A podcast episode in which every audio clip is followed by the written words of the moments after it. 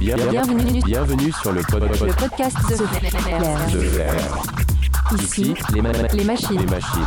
Des conver- conversations sur les nouvelles technologies, la conquête spatiale, Posthumanisme. intelligence artificielle, Ferons ensemble no- no- no- no- notre chemin vers l'avenir. Tout de suite, votre ren- Rendez-vous, votre rendez-vous avec le futur. Le futur. Salut Marc, euh, comment ça va? Salut Gaëtan. ça va et toi? Ça va bien, ouais, ouais.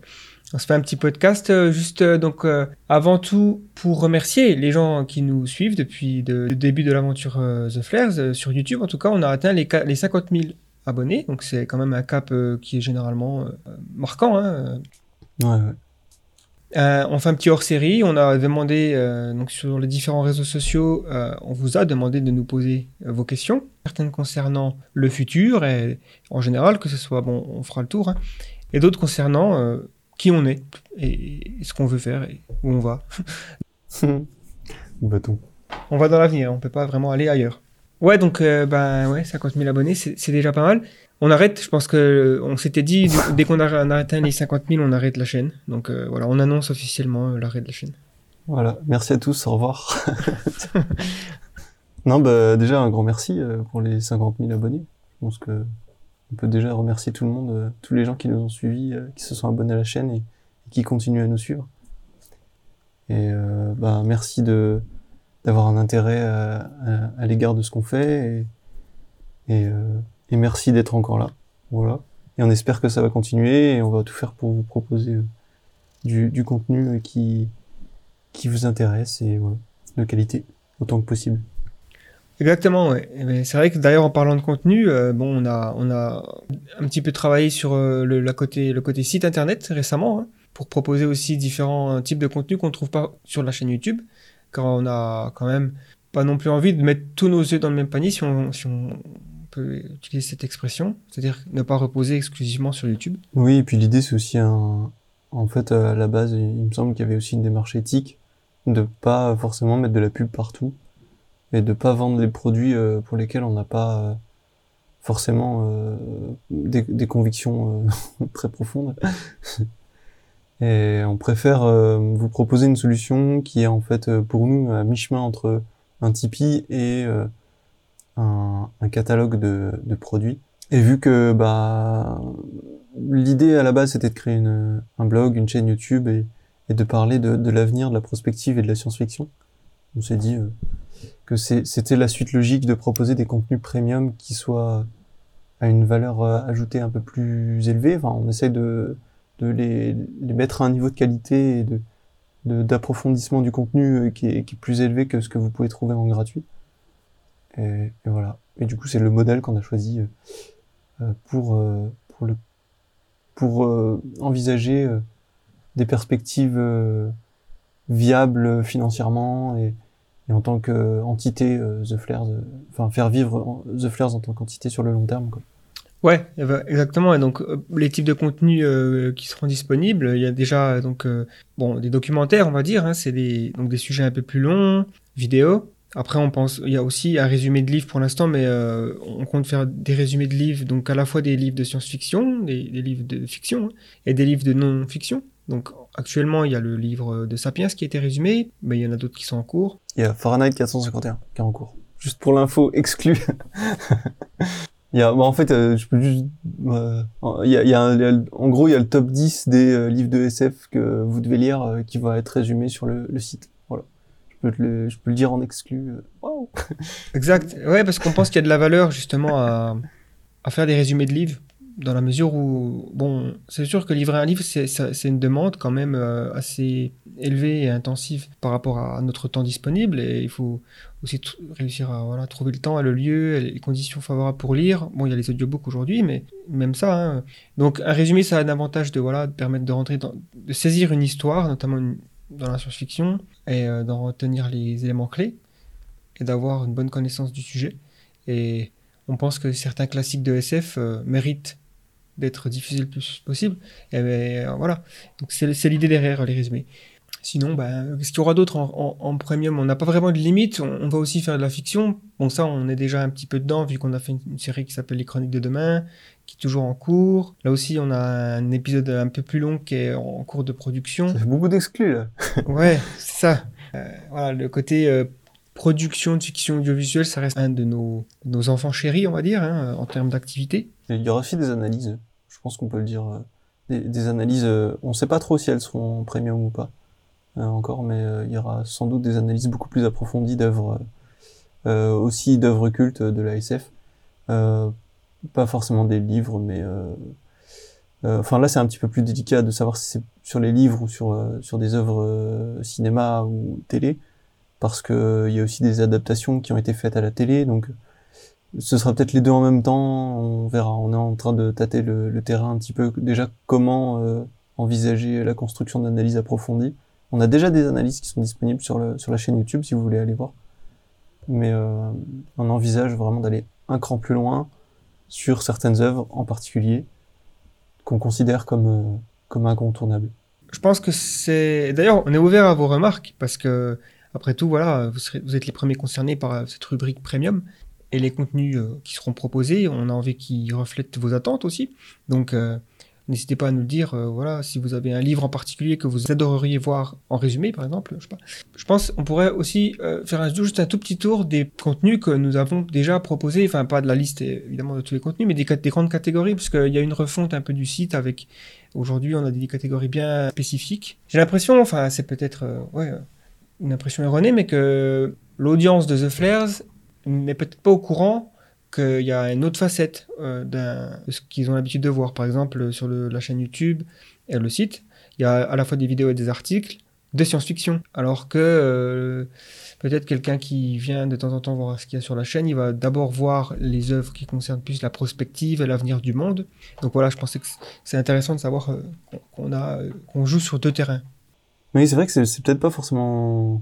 On a peut-être fait une erreur en termes de communication euh, sur la manière d'organiser le contenu en fait. Euh, on a refait le, site euh, entièrement dernièrement, ces derniers mois, pour justement pouvoir accueillir le contenu premium, mais aussi pour clarifier un peu notre ligne éditoriale. Et on s'est rendu compte effectivement qu'il y avait des, choses qui étaient peut-être pas très claires vues de l'extérieur sur le, bah, sur le contenu en général, sur les différents types de contenus disponibles.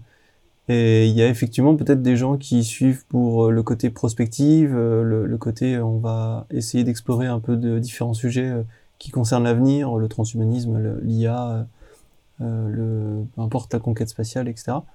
Mais qui vont peut-être pas se rendre compte que que la science-fiction est là aussi, et parce que bah, ça c'est un peu de notre faute, hein, clairement, même c'est complètement de notre faute euh, on l'a pas forcément mise en avant et on n'a pas assez organisé les choses de, manière claire. Donc euh, là, euh, je sais pas si, euh, je sais pas si vous suivez la chaîne depuis un, un certain temps, mais vous avez peut-être remarqué que les vignettes notamment ont changé.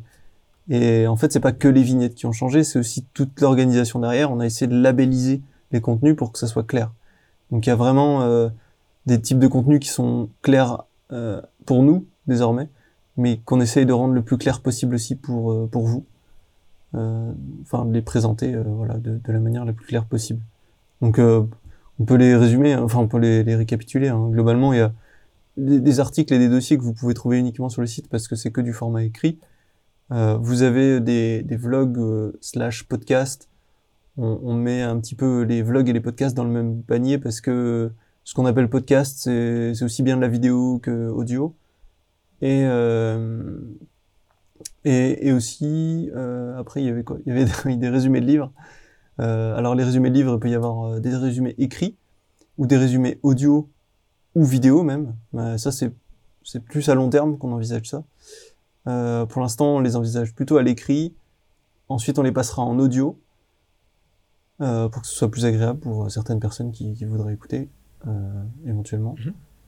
Et ensuite, on a donc des analyses, je l'ai déjà dit des euh, documentaires. Bon, là, les documentaires, on est plus sur du contenu premium, du, du contenu euh, bah, travaillé dans le fond, dans la forme, euh, vraiment au maximum. Et j'en oublie un. Ah bah oui, on a les interviews, euh, podcasts, euh, forcément. Et les fictions. Voilà. Donc les interviews podcast, j'en profite pour faire une, un petit rappel que de, de- des deux grands podcasts qu'on a sur, sur la chaîne. Ouais. Donc on a d'abord la, pros- la prospective, on a décidé de l'appeler comme ça. C'est le podcast euh, généraliste de The Flares où on va traiter un peu tous les sujets. On va, euh, on va faire appel à des, des experts ou- enfin, on va essayer d'inviter des gens qui savent parler des, des, des sujets euh, qu'on a envie de traiter.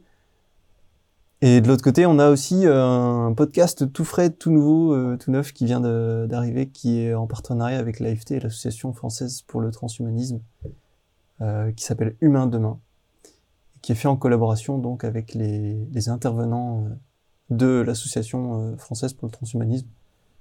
Et on, les remercie au passage parce que grâce à eux, on a pu atteindre des personnes qu'on n'aurait pas atteint sans eux, ça c'est clair. Donc c'est vraiment, euh, je pense que c'est une collaboration qui vient de naître et qui, qui nous, euh, nous rend très heureux parce que on pense que ça, ça peut durer très très longtemps. Et c'est une collaboration, une collaboration très saine, c'est des gens très bien. Et on vous encourage à aller voir leur chaîne YouTube et leur site. Euh, on mettra le lien en dessous, comme ça. euh, Euh, et puis ouais, c'est aussi que c'est vrai, comme, comme tu disais, ils nous donnent vraiment accès à une liste d'invités euh, euh, vraiment euh, intéressant. euh, Donc euh, on peut que être content de parler à ces personnes.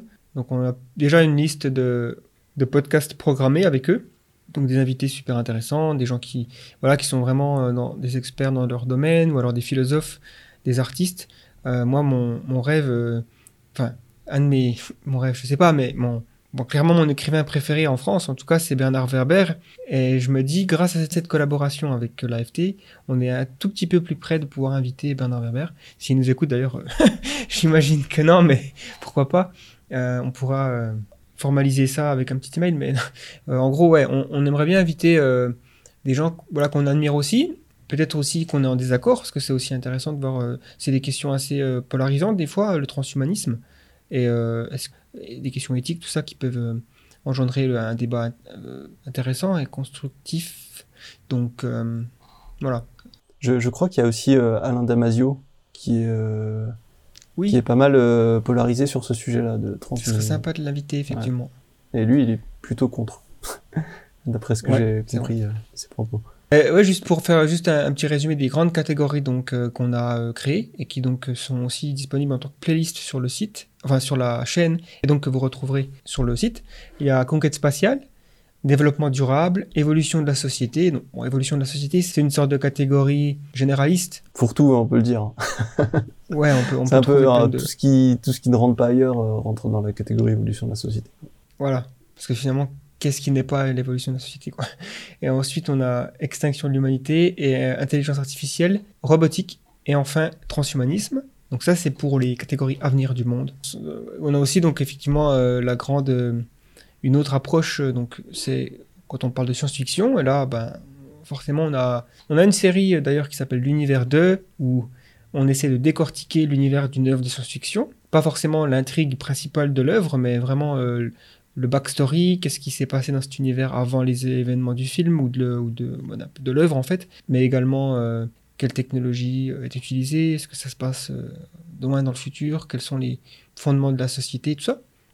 On a aussi une série qui s'appelle Vision du futur, où là c'est des fictions sous forme de, contes ou sous forme de, narration d'une sorte de futur possible, euh, qu'on a appelé Vision du futur. On a pour l'instant 7 épisodes. Euh, on peut voir ça un petit peu aussi comme des nouvelles de science-fiction finalement. Ouais, ouais, complètement. C'en est. Et on a des analyses euh, de de- d'œuvres. Donc on a fait, voilà, par exemple, euh, est-ce que Star Wars, c'est devenu du jansénisme? Ou alors euh, euh, Matrix, c'est la question du bonheur. Ça, c'est des sujets qu'on a traités. Mais bon, si vous nous connaissez, si vous nous avez suivis depuis le début, vous savez tout ça, et donc vous vous demandez pourquoi on parle de ça. Donc, je sais pas. Star Wars, est-ce que c'est devenu du jansénisme Je sais pas, mais c'est devenu bien de la merde. Ouais, à part Mandalorian, on peut, on peut mettre un petit bémol. Ouais, ça pourrait être un sujet, ça. Star Wars, c'est de la merde, à part le Mandalorian. Je vais prendre une petite question parce que finalement, c'est une question que sur le quelqu'un sur le Discord qui s'appelle Apolly Vlams. Euh, justement, c'est une question qui euh, nous concerne directement puisqu'il demande pourrait-on un peu plus vous connaître, formation et études, et travaillez-vous sur la chaîne en tant qu'activité principale? Qui fait quoi sur la chaîne et le site The Flares? Donc euh, bah, voilà, question. Bah, bah, je pense que le, la répartition des tâches, elle est, elle est complexe à définir dans la mesure où euh, elle évolue assez euh, souvent en fonction de. Enfin, The Flare, c'est quelque chose qu'on fait euh, principalement en fonction du, du temps qu'on a disponible. Euh, donc, c'est, on aimerait que ce soit une activité euh, principale, euh, tous les trois, mais euh, c'est, pas le cas aujourd'hui, et c'est pour ça aussi qu'on lance le contenu premium, c'est pour espérer avoir une vision long terme un peu plus stable à ce niveau-là. Euh, et, et éliminer beaucoup d'in- d'incertitudes. Parce qu'on peut pas se baser uniquement sur la pub euh, YouTube ou les revenus publicitaires de manière générale. Même euh, l'affiliation Amazon, je sais pas si vous avez remarqué sur le site, si vous y allez, euh, il y a quelques articles sur lesquels il y a des, des recommandations d'affiliation Amazon. Bref, je sors un peu du sujet. Mais, mais donc on est trois et on fait ça euh, surtout en fonction du temps qu'on a disponible. Euh, globalement, euh, ce qu'on peut dire, c'est que sur les derniers mois, euh, David et toi, Gaëtan, vous avez été plus sur le contenu et que moi, j'étais plutôt du côté de la, de la préparation technique du site. Et, et après, il y, y a des trucs qu'on peut pas scinder, quoi. Je veux dire, par exemple, la réflexion sur la ligne éditoriale, bah, on le fait tous ensemble, quoi. Peut pas euh, dire euh, chacun s'occupe de... Ça, ça a pas de sens, quoi. De dire... euh, on fait des Skype, on fait des, enfin des Zooms maintenant. on s'est mis à la page. Là. Ouais. Et euh, d'ailleurs, on est sur Zoom là. Euh, on n'est pas sponsorisé, je le dis quand même. Non. Voilà, donc après, il y a des, des réflexions qui se font en commun, on répartit les tâches en fonction de, de ce que chacun a comme temps à allouer. Et en parallèle, bah, sinon, on est chacun euh, dans... On peut dire qu'on est chacun dans la vidéo, en fait. Ouais, Euh, c'est ça. Dans, dans la production audiovisuelle, globalement. Ouais, on s'est Euh, rencontrés d'ailleurs finalement grâce à cette bah, plus ou moins connexion vis-à-vis de nos intérêts pour le, le- le cinéma, le- la science-fiction aussi et l'audiovisuel en général. Alors, euh, nous deux, on s'est connus euh, à l'université, mais euh, David, on l'a rencontré un peu plus tard. Et donc, euh, David, ben, il a aussi euh, contribué à, à écrire des nouvelles de science-fiction qui sont disponibles sur le site, qu'on a aussi euh, transformé en, en épisode des Chroniques de demain. Et euh, il me semble qu'il en prépare euh, encore. Euh, Donc euh, bon après c'est vrai que les épisodes des chroniques de demain ça prend plus de temps. On va vous envoyer pas non plus euh, un tous les mois. hein. C'est euh, même euh, si on en fait un par an c'est déjà euh, quelque chose qu'on espère atteindre. Enfin je veux dire c'est un objectif réalisable, un peu plus qu'un par an pour l'instant aujourd'hui c'est pas vraiment le cas mais ce sera un objectif Mm. peut-être euh, à atteindre. hein. Pour nous ce serait génial qu'on se considère vraiment comme un studio de production euh, où on peut exprimer nos Ça. envies de créativité euh, de science-fiction sous forme audiovisuelle. Après, on pourra peut-être passer sur la 3D, tout ce genre de choses. Donc ça, c'est un objectif qui pourrait euh, se matérialiser. Et euh, ouais, donc euh, on a... euh, toi, tu as des compétences aussi beaucoup plus poussées en programmation, tout ça. Donc c'est pour ça aussi que tu as passé du temps sur le site à tout mettre en place comme il faut. Sachant qu'il y a encore des balbutiements techniques, on est au courant, mais euh, je- j'en profite pour faire une petite parenthèse, euh, parce que je sais qu'il y a eu des, personnes qui ont acheté des contenus premium récemment, et qui ont eu des, des problèmes... alors pas au niveau du paiement, justement, parce que moi j'ai tout fait pour sécuriser le paiement, et justement ça a été un peu trop sécurisé, au point où euh, les comptes n'étaient pas tout à fait validés, euh, enfin certains comptes n'étaient pas validés euh, après inscription. Mais, euh, mais on vous lâche pas, hein, on vous laisse pas... euh, en général, on essaye de répondre dans les 24 heures euh, maximum. Si on peut répondre dans l'heure, on le fait. On, on de dépanner assez vite. Je sais que ça, ça peut être, enfin, on sait à quel point ça peut être frustrant de payer un truc sur un site qu'on connaît pas et, de rien recevoir en retour. Mais en, en réalité, euh, c'est pas du tout une arnaque. Hein. Sinon, ce serait beaucoup trop compliqué pour pour que ce soit une arnaque. Ouais, c'est clair. Ce serait beaucoup trop compliqué à monter si, pour que ce soit une arnaque, bien sûr. Et, et, et- notre but, c'est pas, euh, c'est pas de prendre votre argent et, et de, de, vous- de rien vous laisser derrière. En fait, on, on s'est beaucoup posé de questions sur le, la manière dont on allait présenter le contenu premium. euh, présenter, euh, j'entends par là, euh, en termes d'ergonomie, en termes de, est-ce qu'il fallait proposer un téléchargement du contenu premium ou est-ce qu'il fallait proposer euh, une plateforme un peu comme Netflix finalement pour, euh, pour alléger la charge du serveur, etc. Enfin, il y avait des considérations techniques derrière. Et du coup, on est parti sur un, système qui est proche de Netflix finalement. Vous vous connectez et vous avez accès au contenu que vous avez acheté et après euh, vous, pouvez pas les télécharger, sauf euh, pour les résumés de livres, on prévoit quand même un téléchargement en PDF si vous avez besoin de, de, de, de les utiliser pour euh, des travaux scolaires ou, euh, ou peu importe, des, des trucs pédagogiques, culturels, euh, voilà. Mais, euh, mais voilà, on... je sais plus où est-ce que je vais avec ce, ce- ce raisonnement. mais je voulais juste euh, faire une précision, une parenthèse technique quoi, sur le fait euh, qu'il faut pas s'inquiéter s'il y a des problèmes techniques. euh.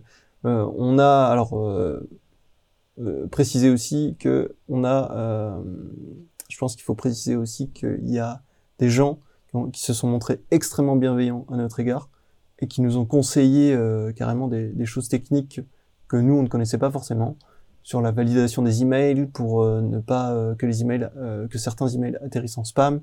Donc déjà merci pour ces gens-là parce que c'est c'est bah, c'est- ils ont quand même accordé une part une partie de leur temps à nous dépanner ou du moins à nous aider, euh, Ouais. nous aiguiller.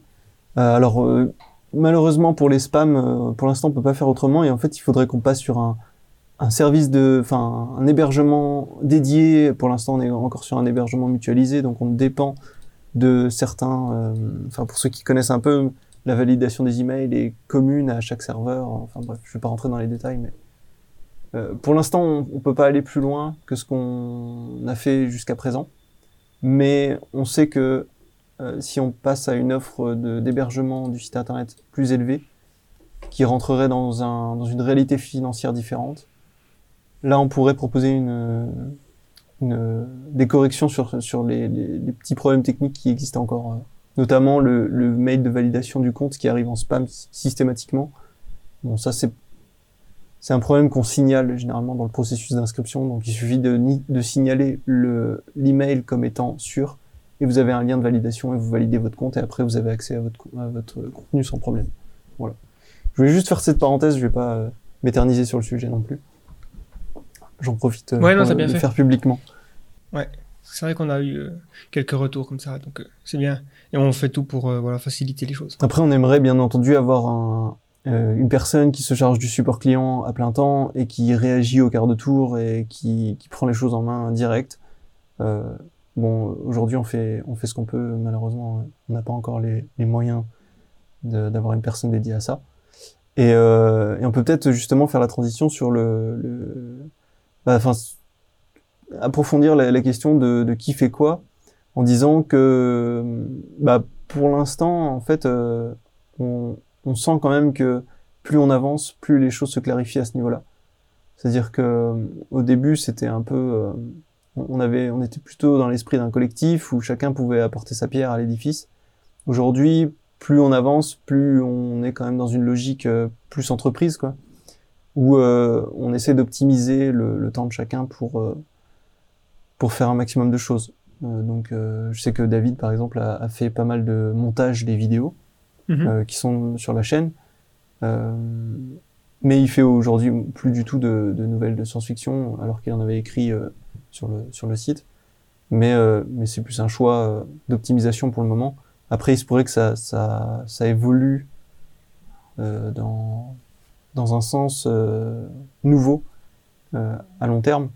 C'est-à-dire que si, par exemple, on arrive à déléguer entièrement le montage à, une, à des prestataires extérieurs, voire la voix off même, bah on peut nous se libérer du temps sur ce qui nous paraît le plus pertinent, c'est-à-dire créer du, enfin rechercher du, des informations pertinentes, euh, de qualité, euh, créer du contenu approfondi, etc. Enfin, toujours aller plus loin dans la création de de la valeur dans le fond et pas forcément dans la forme.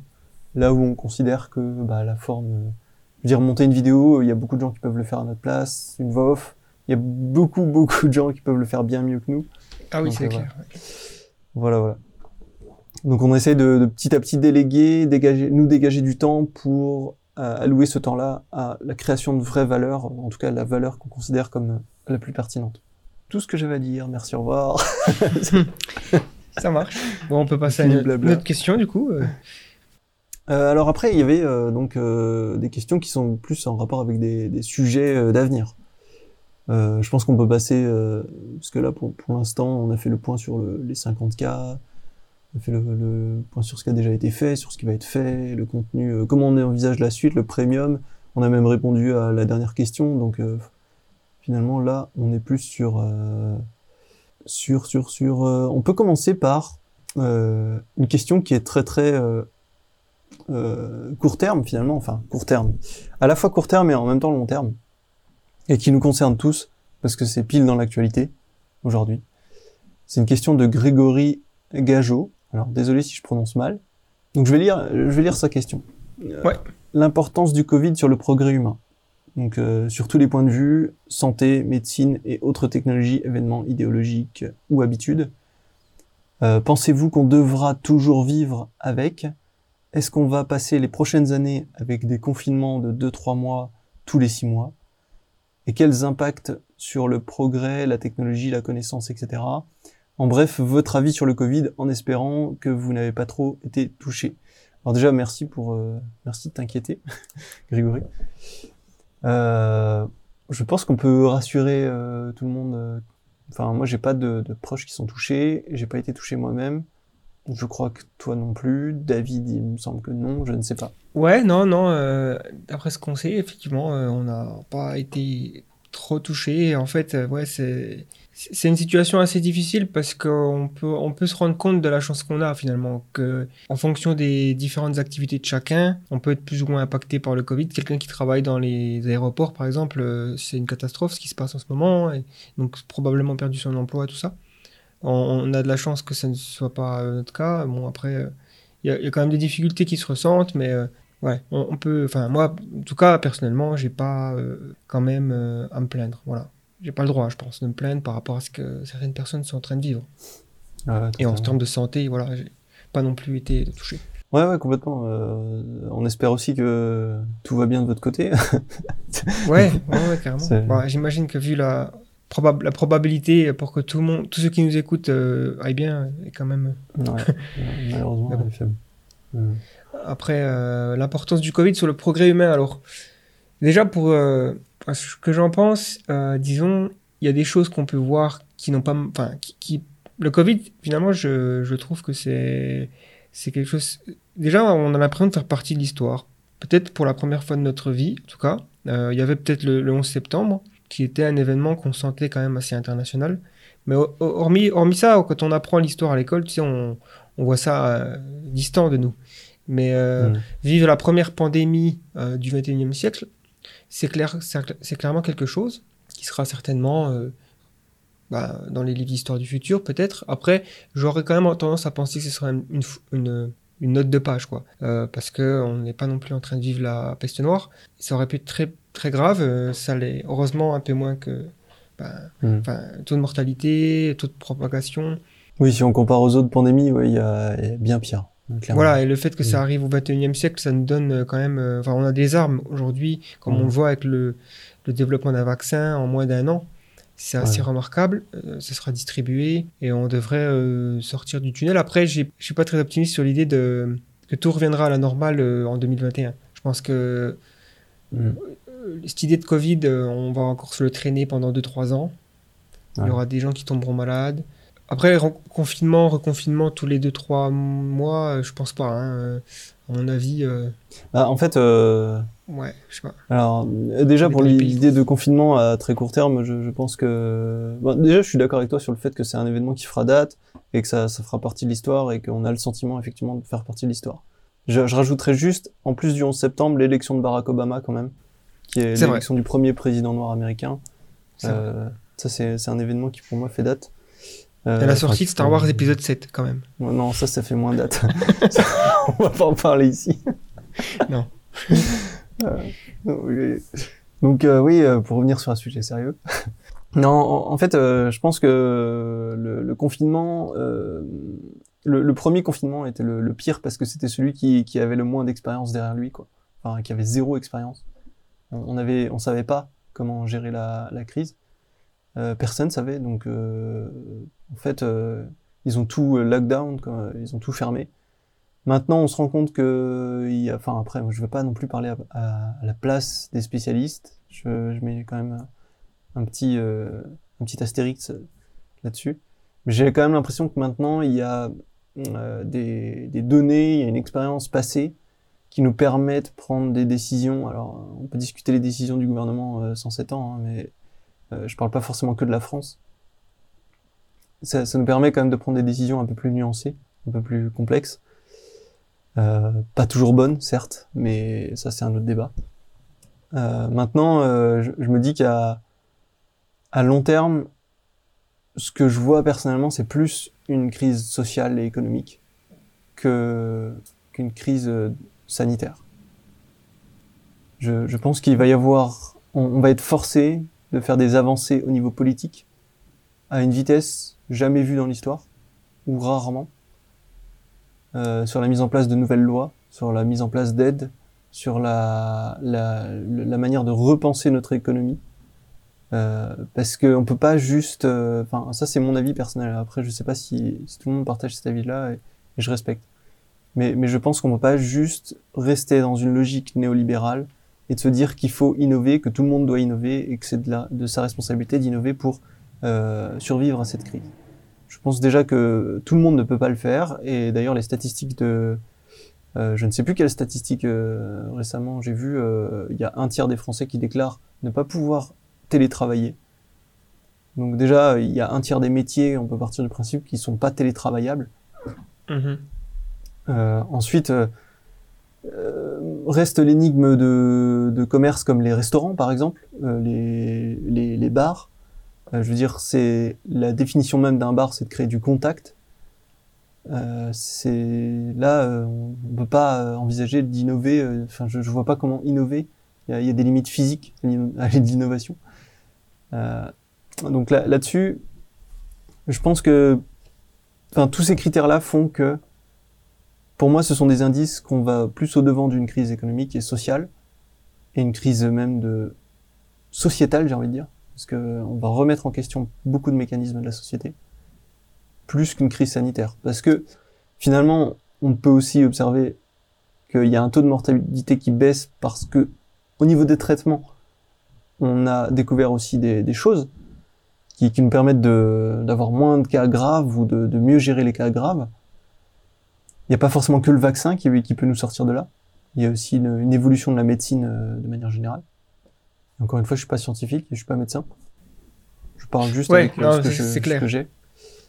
Ça me fait penser à euh, ce que dit Étienne Klein. Il a écrit euh, donc une sorte de petit tract qui s'appelle Je ne suis pas médecin, mais.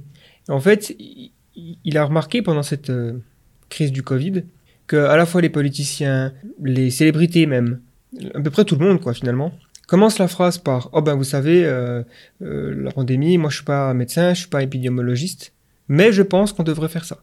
Et, en fait, il s'est rendu compte qu'on avait vraiment une sorte de, de tendance très forte en tant qu'espèce humaine, hein, euh, c'est à peu près tout le monde, c'est peut-être un, un biais cognitif, à, à avoir une opinion sur tout.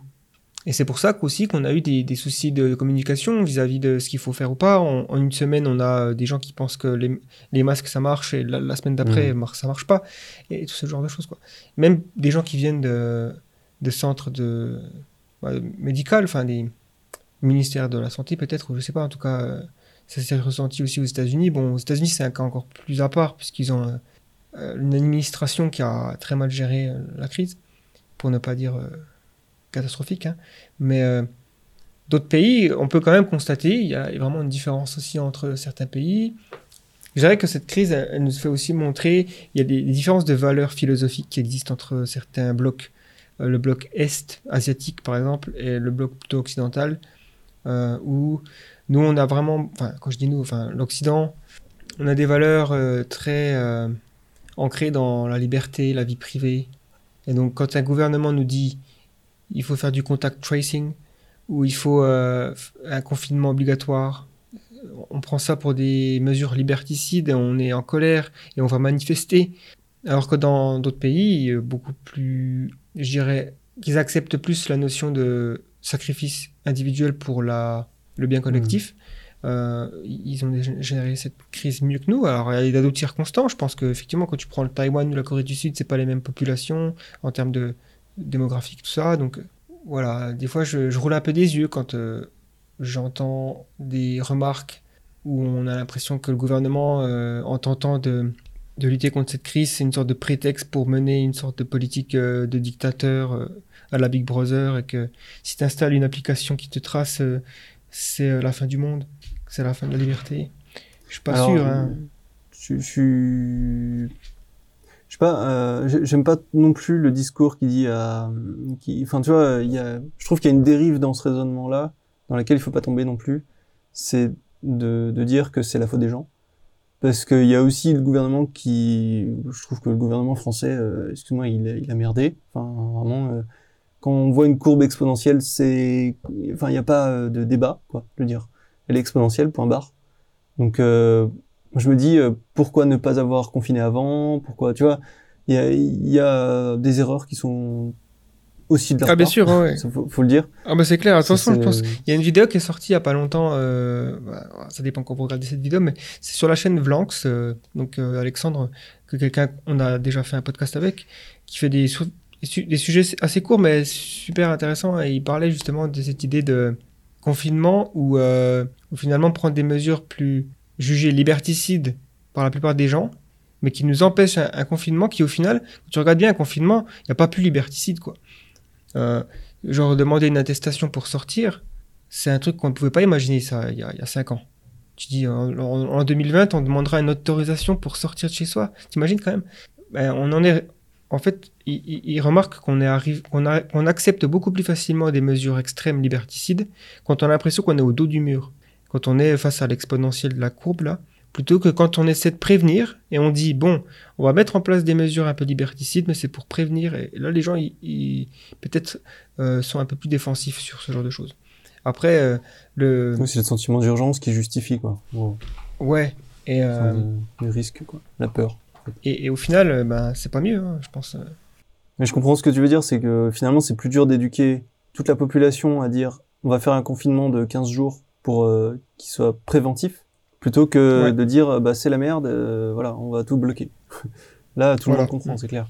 Mais euh, mais après euh, je trouve que là aussi il y a des limites parce que euh, il y a des pays qui ont clairement euh, proclamé des confinements préventifs. Euh, je crois que c'est euh, l'Irlande ou l'Islande je sais plus euh, je crois que c'est l'Irlande. Euh, et ça a très très bien fonctionné apparemment. Enfin alors non là je sais pas en fait. Je sais pas du tout donc euh, mes connaissances s'arrêtent là mais euh, mais en tout cas euh, je, ça me paraît plus pertinent. Et du coup ils auraient pu se baser sur ça tu vois. Dire Mm. euh, bah voilà il y a certains pays qui décident de reconfiner avant que ça devienne vraiment critique. Vaut mieux confiner un, un commerce 15 jours plutôt parce que finalement c'est ça c'est les commerces qui sont confinés en fait hein, c'est pas les gens. Oui, C'est- ouais, parce que quand tu regardes bien Ils peuvent pas bosser, ouais. tout le monde va, va au travail, euh, tu vois, alors que les commerces et les restaurants, eux, ils sont, sont pas bien. Mm. Euh, 15 jours euh, sans, sans, sans pouvoir euh, ouvrir un bar, je pense qu'il peut s'en remettre. Mais, euh, mais là, on part sur plutôt, tu vois, vu que c'est une exponentielle, le temps nécessaire pour le confinement, il devient exponentiellement plus grand. C'est-à-dire que pour chaque jour laissé ouvert, le pays euh, nécessite un, enfin la pandémie, euh, elle augmente de manière exponentielle, elle nécessite forcément un confinement encore cinq fois plus grand que la veille. Donc euh, ouais, effectivement, euh, dé- c'est délicat en termes de communication. Euh, les, les libertés, on est plus enclin à les, à les réclamer parce que effectivement, on- dans la philosophie euh, latine, j'ai même envie de dire, on est facilement euh, euh, réactionnaire là-dessus. Mhm. Maintenant, euh, dans, la, dans, dans la Constitution, c'est aussi écrit que le gouvernement peut, en cas de crise, prendre des décisions de manière plus rapide. Tu vois. Et ce que je comprends, Bah après, effectivement, euh, euh, bon, c'est, on verra. Je pense quand même que euh, on a été un petit peu surpris. Je dirais, c'est surprenant qu'on. En fait, ce qui est surprenant, c'est qu'on se soit fait surprendre par une pandémie, alors que c'était quelque chose qui avait quand même été étudié. On savait que c'est qu'un monde interconnecté comme aujourd'hui, c'était une question de temps hein, que ça, que ça arrive. Il y a mon fameux TED Talk de Bill Gates en 2016, je crois. Euh, Ouais. donc, 2015. voilà, euh, 2015, voilà, donc on avait... euh, Il y a des gens qui nous parlent de ça et on se dit, oh, euh, lanceur d'alerte, mais en fait, euh, non. euh, Et voilà, bon, il y avait même une série Netflix qui est sortie euh, quelques mois avant euh, que ça éclate, cette pandémie du Covid, qui s'appelait Pandémie, justement, et qui ouais, montre des chercheurs... Soderbergh, euh, Ouais, contagion, enfin, il y a des, ouais, il y a des alertes. ouais. Bah, alerte d'ailleurs, le film alerte. ah ouais. Ouais, donc euh, bon, je dirais que ce qui me fait peur par rapport à ça, euh, c'est justement que on, on semble pas forcément en tant que société super armé. Enfin, il y a, il y a quand même des choses qui ont marché, mais il y en a d'autres qui marchent pas, notamment sur la gestion collective et ce genre de choses, pour faire face à des crises plus graves qui pourraient arriver dans le futur.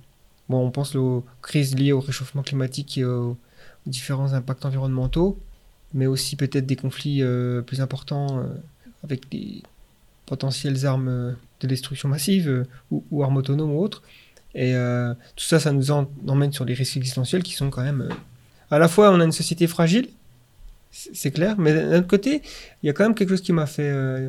qui m'a un peu surpris, c'est que quand tu, quand tu confines un pays, quand tu demandes aux gens de ne pas sortir, bah, soit de faire du télétravail, soit euh, voilà, travailler le minimum, ou de pas faire de, de loisirs, tout ça, tu as quand même une société qui tourne. Les gens meurent pas de faim. hein. Euh, Il n'y avait pas eu des... bah, des, des- Des grands effondrements comme, euh, comme on pourrait Oui. l'imaginer dans, dans la post-apocalypse, euh, genre les- Ouais, les, effectivement. œuvres post-apocalyptiques, je veux dire. Ouais, donc en fait, ce qui nous montre qu'une société repose quand même sur des fond- fondamentaux, sur des piliers euh, très peu nombreux. C'est en gros, tant que la ligne, euh, bah, le, la chaîne d'approvisionnement est toujours fonctionnelle, euh, bah, les magasins sont ravitaillés. Voilà, il n'y a pas de, de pénurie euh, trop importante à part le PQ, mais ça c'est c'est les gens qui sont un peu en panique. Euh, ça a tendance à me rassurer ça.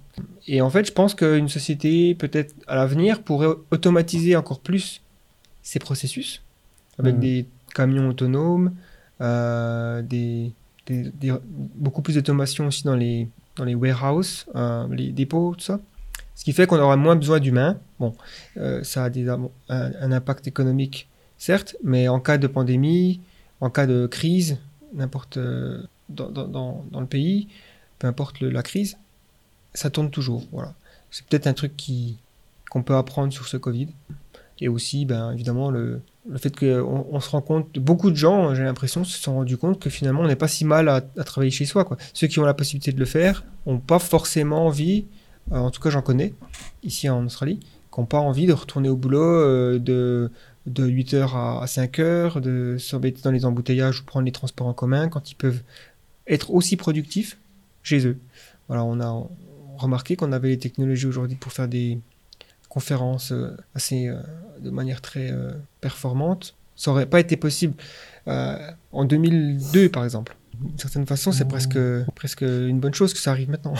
Après, alors, euh, je te rejoins assez, pas, pas tout à fait quand même, parce que je me dis, euh, les statistiques nous montrent qu'il y a aussi euh, des, des problèmes graves de d'histoires de couples qui tournent mal, par exemple, euh, de, des femmes battues ou des Mm. hommes battus, peut-être. Je pense que ça existe aussi. hein.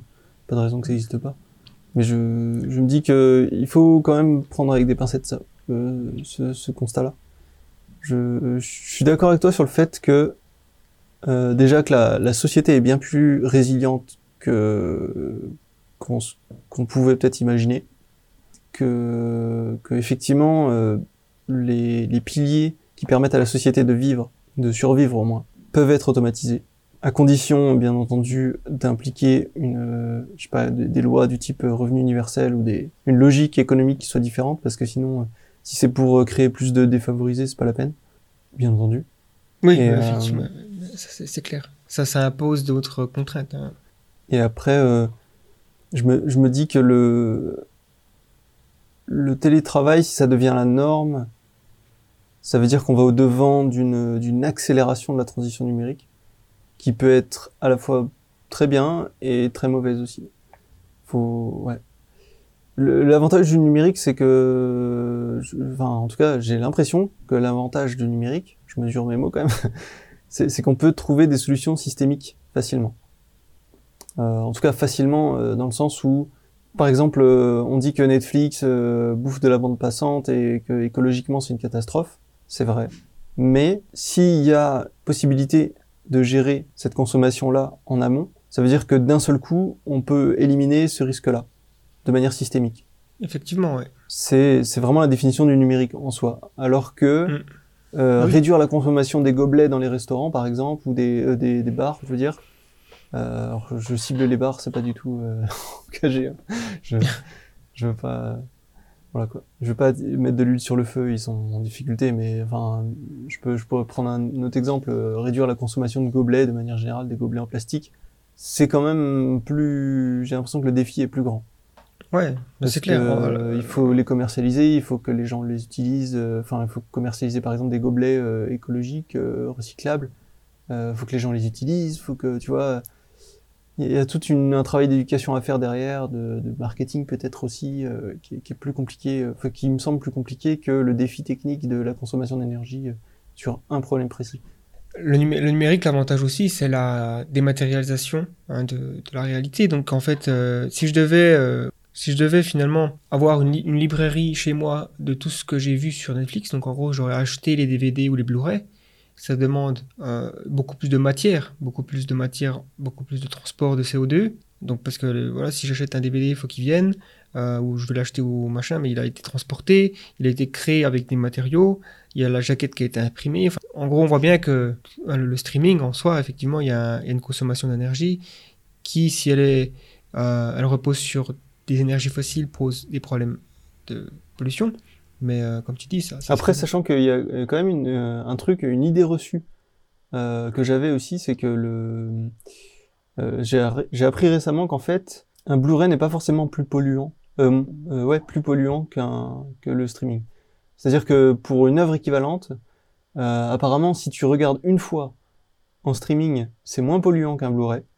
Mais si tu regardes plusieurs fois en streaming la même œuvre, il vaut mieux la voir sur un support physique. D'accord. Donc après, ça, évidemment, euh, si je devais parier aujourd'hui sur le fait qu'on réduise la consommation d'énergie et l'impact écologique, l'em- l'empreinte écologique euh, de l'un ou l'autre, je parierais plus sur le numérique, toujours, puisqu'il y a cette idée de, Oui. de résolution systémique. Mais Ouais, c'est clair que ça c'est plus difficile d'imaginer faire des Blu-ray euh, euh, carbone free, c'est ça. Neutre en carbone que, que, que, que Netflix. Mais bon. Bref, on, on diverge peut-être un peu là-dessus. ouais, ouais, c'est vrai qu'on a, on a répondu à la question du présent, mais pas forcément de l'avenir euh, par rapport Ouais. au- à la crise actuelle. Moi, ce que je peux dire sur euh, mon avis, c'est que le, le- au niveau de l'éducation, ça va être une catastrophe. Genre là, on a, on a des lycéens, des, même des collégiens, on a des primaires, enfin tout, tout y passe. Vraiment, c'est une catastrophe. Il y a, il y a des inégalités au niveau de l'éducation qui se creusent et ça, c'est vraiment grave. C'est, c'est à mon avis le, le- même le plus grave parce que au niveau de l'économie, tu peux toujours euh, injecter de l'argent. Alors bien sûr, il faut faire attention parce que il y a l'idée de- d'inflation. Euh, non, pas d'in- d'inflation de, je sais plus comment ça s'appelle, de quand l'argent devient sans valeur, quoi. En gros, faut pas injecter de la- l'argent euh, sans, Ouais. sans qu'il y ait derrière Dévalorisation. un- Mm. une dévalorisation, ouais, je crois que c'est ça, une dévalorisation de la monnaie. Mais oui, on peut rentrer dans, un cycle, une spirale inflationniste. Voilà, c'est ça que je cherchais. Mais euh, l'éducation, contrairement à l'économie où là on peut avoir des bouts de scotch euh, parce qu'on voit immédiatement le, le problème que ça, ça pose et les risques que ça, ça encourt, l'éducation c'est beaucoup plus pernicieux. Ça, ça me semble quand même beaucoup plus pernicieux parce que c'est beaucoup plus long terme et c'est pourtant beaucoup plus grave. Parce que des gens qui sont pas éduqués dans une société, ça peut créer, euh, inciter les, les divisions, favoriser la montée des extrêmes et ainsi de suite. Enfin voilà. Ouais, non, c'est clair. C'est vraiment une- un pilier, ça, de- d'une société civilisée et tout ça. Et, et du coup, ben, je me dis que c'est aussi l'un des avantages du transhumanisme quelque part. Si on arrive à allonger la durée de vie des gens, de manière générale, c'est qu'on arrive aussi à allonger euh, la persistance du- d'un certain savoir. Il y, a, il, y a, il y a des génies sur Terre, faut pas qu'ils meurent. Parce que vaut mieux qu'ils vivent le plus longtemps possible. Ouais. Parce qu'il y a du savoir qui s'est déjà perdu comme ça. Et, et vaut mieux pas que ça, ça arrive. Du coup, c'est peut-être la, la seule compensation que je vois par rapport à cette crise qu'on traverse actuellement, c'est de faire des évolutions sur la médecine, sur la longévité. Mm. Donc, vous pouvez aller voir la chaîne AFT. Non. Ouais, humain demain. Non, après, effectivement, euh, ça c'est. Faut, on a, en fait, il y a une expérience sociale qui est en train d'être menée, qu'on n'a jamais fait peut-être. Il y a eu des temps de guerre évidemment, donc on a peut-être la possibilité de voir des données là-dessus, mais euh, qu'est-ce qui se passe quand tu as un ou deux ans d'études en moins dans la vie d'une personne? Parce que Ouais. c'est un peu ce qui se passe, quoi. Euh, quand c'est que les gens vont retourner euh, vont pouvoir rétablir leur éducation traditionnelle, je dirais, normale. Après, encore une fois, les outils numériques, tout ça, ça a aidé certains et d'autres qui n'ont pas pu bénéficier, ben, ils se retrouvent euh, mis à l'écart. Donc, tu as toujours des gagnants, des perdants. Les cours en ligne, tout ça, c'est pas la même chose, hein, on le sait, Ouais, ouais. mais ça peut quand même euh, apporter un petit peu. Maintenant, euh, je pense que tout dépendra de la durée de cette, euh, cette crise, quoi. Bah, après, je pense qu'il n'y a pas que le côté savoir pur. Tu vois, il n'y a pas, y a pas le, seulement les informations qu'on te transmet euh, dans les cours. Il y a aussi le côté social de l'école, qui là est en train de se perdre. Euh, enfin, pas Ouais, dans les lycées bah- actuellement en France apparemment, parce que les mesures sont pas tout à fait respectées, même pas du tout, mais je sais pas. Euh, après, euh, moi je parle de manière générale, euh, il y, a quand même dans, dans l'école euh, une éducation de la vie. Ouais, bah, c'est vrai. ouais. T'apprends les Surtout- interactions, les interactions sociales, quoi. Mm. Une intelligence sociale, en fait, tu développes. ce- euh, tout Ouais, bah ouais. Surtout euh, pour les, les, plus, les plus jeunes. hein. C'est clair que c'est crucial qu'un enfant euh, de 3-4 ans, il aille se créer des amis, commencer à faire des expériences sociales, le partage, euh, la compétition, tout ça, ça s'apprend euh, comme ça, quoi. Pour, enfin, je sais pas si on, on peut apporter une réponse à Grégory, euh, ce serait de dire que nous, on est quand même préoccupés. Parce que là, on vient de couper une racine assez fondamentale de la société. On vient de se faire couper l'herbe sous les pieds. Et, il faut pas perdre de vue cette racine-là. Euh, bien sûr, il faut pas perdre de vue l'économie. Parce que ça, c'est dans l'immédiat ce qu'il faut résoudre pour que la société ne s'effondre pas. Mais à terme, c'est vrai qu'au niveau du progrès, en- fait, alors, c'est compliqué à dire parce qu'il y a peut-être aussi des choses qui vont être, qui vont ressortir de cette crise-là, comme euh, il y a des choses qui sont ressorties de la guerre.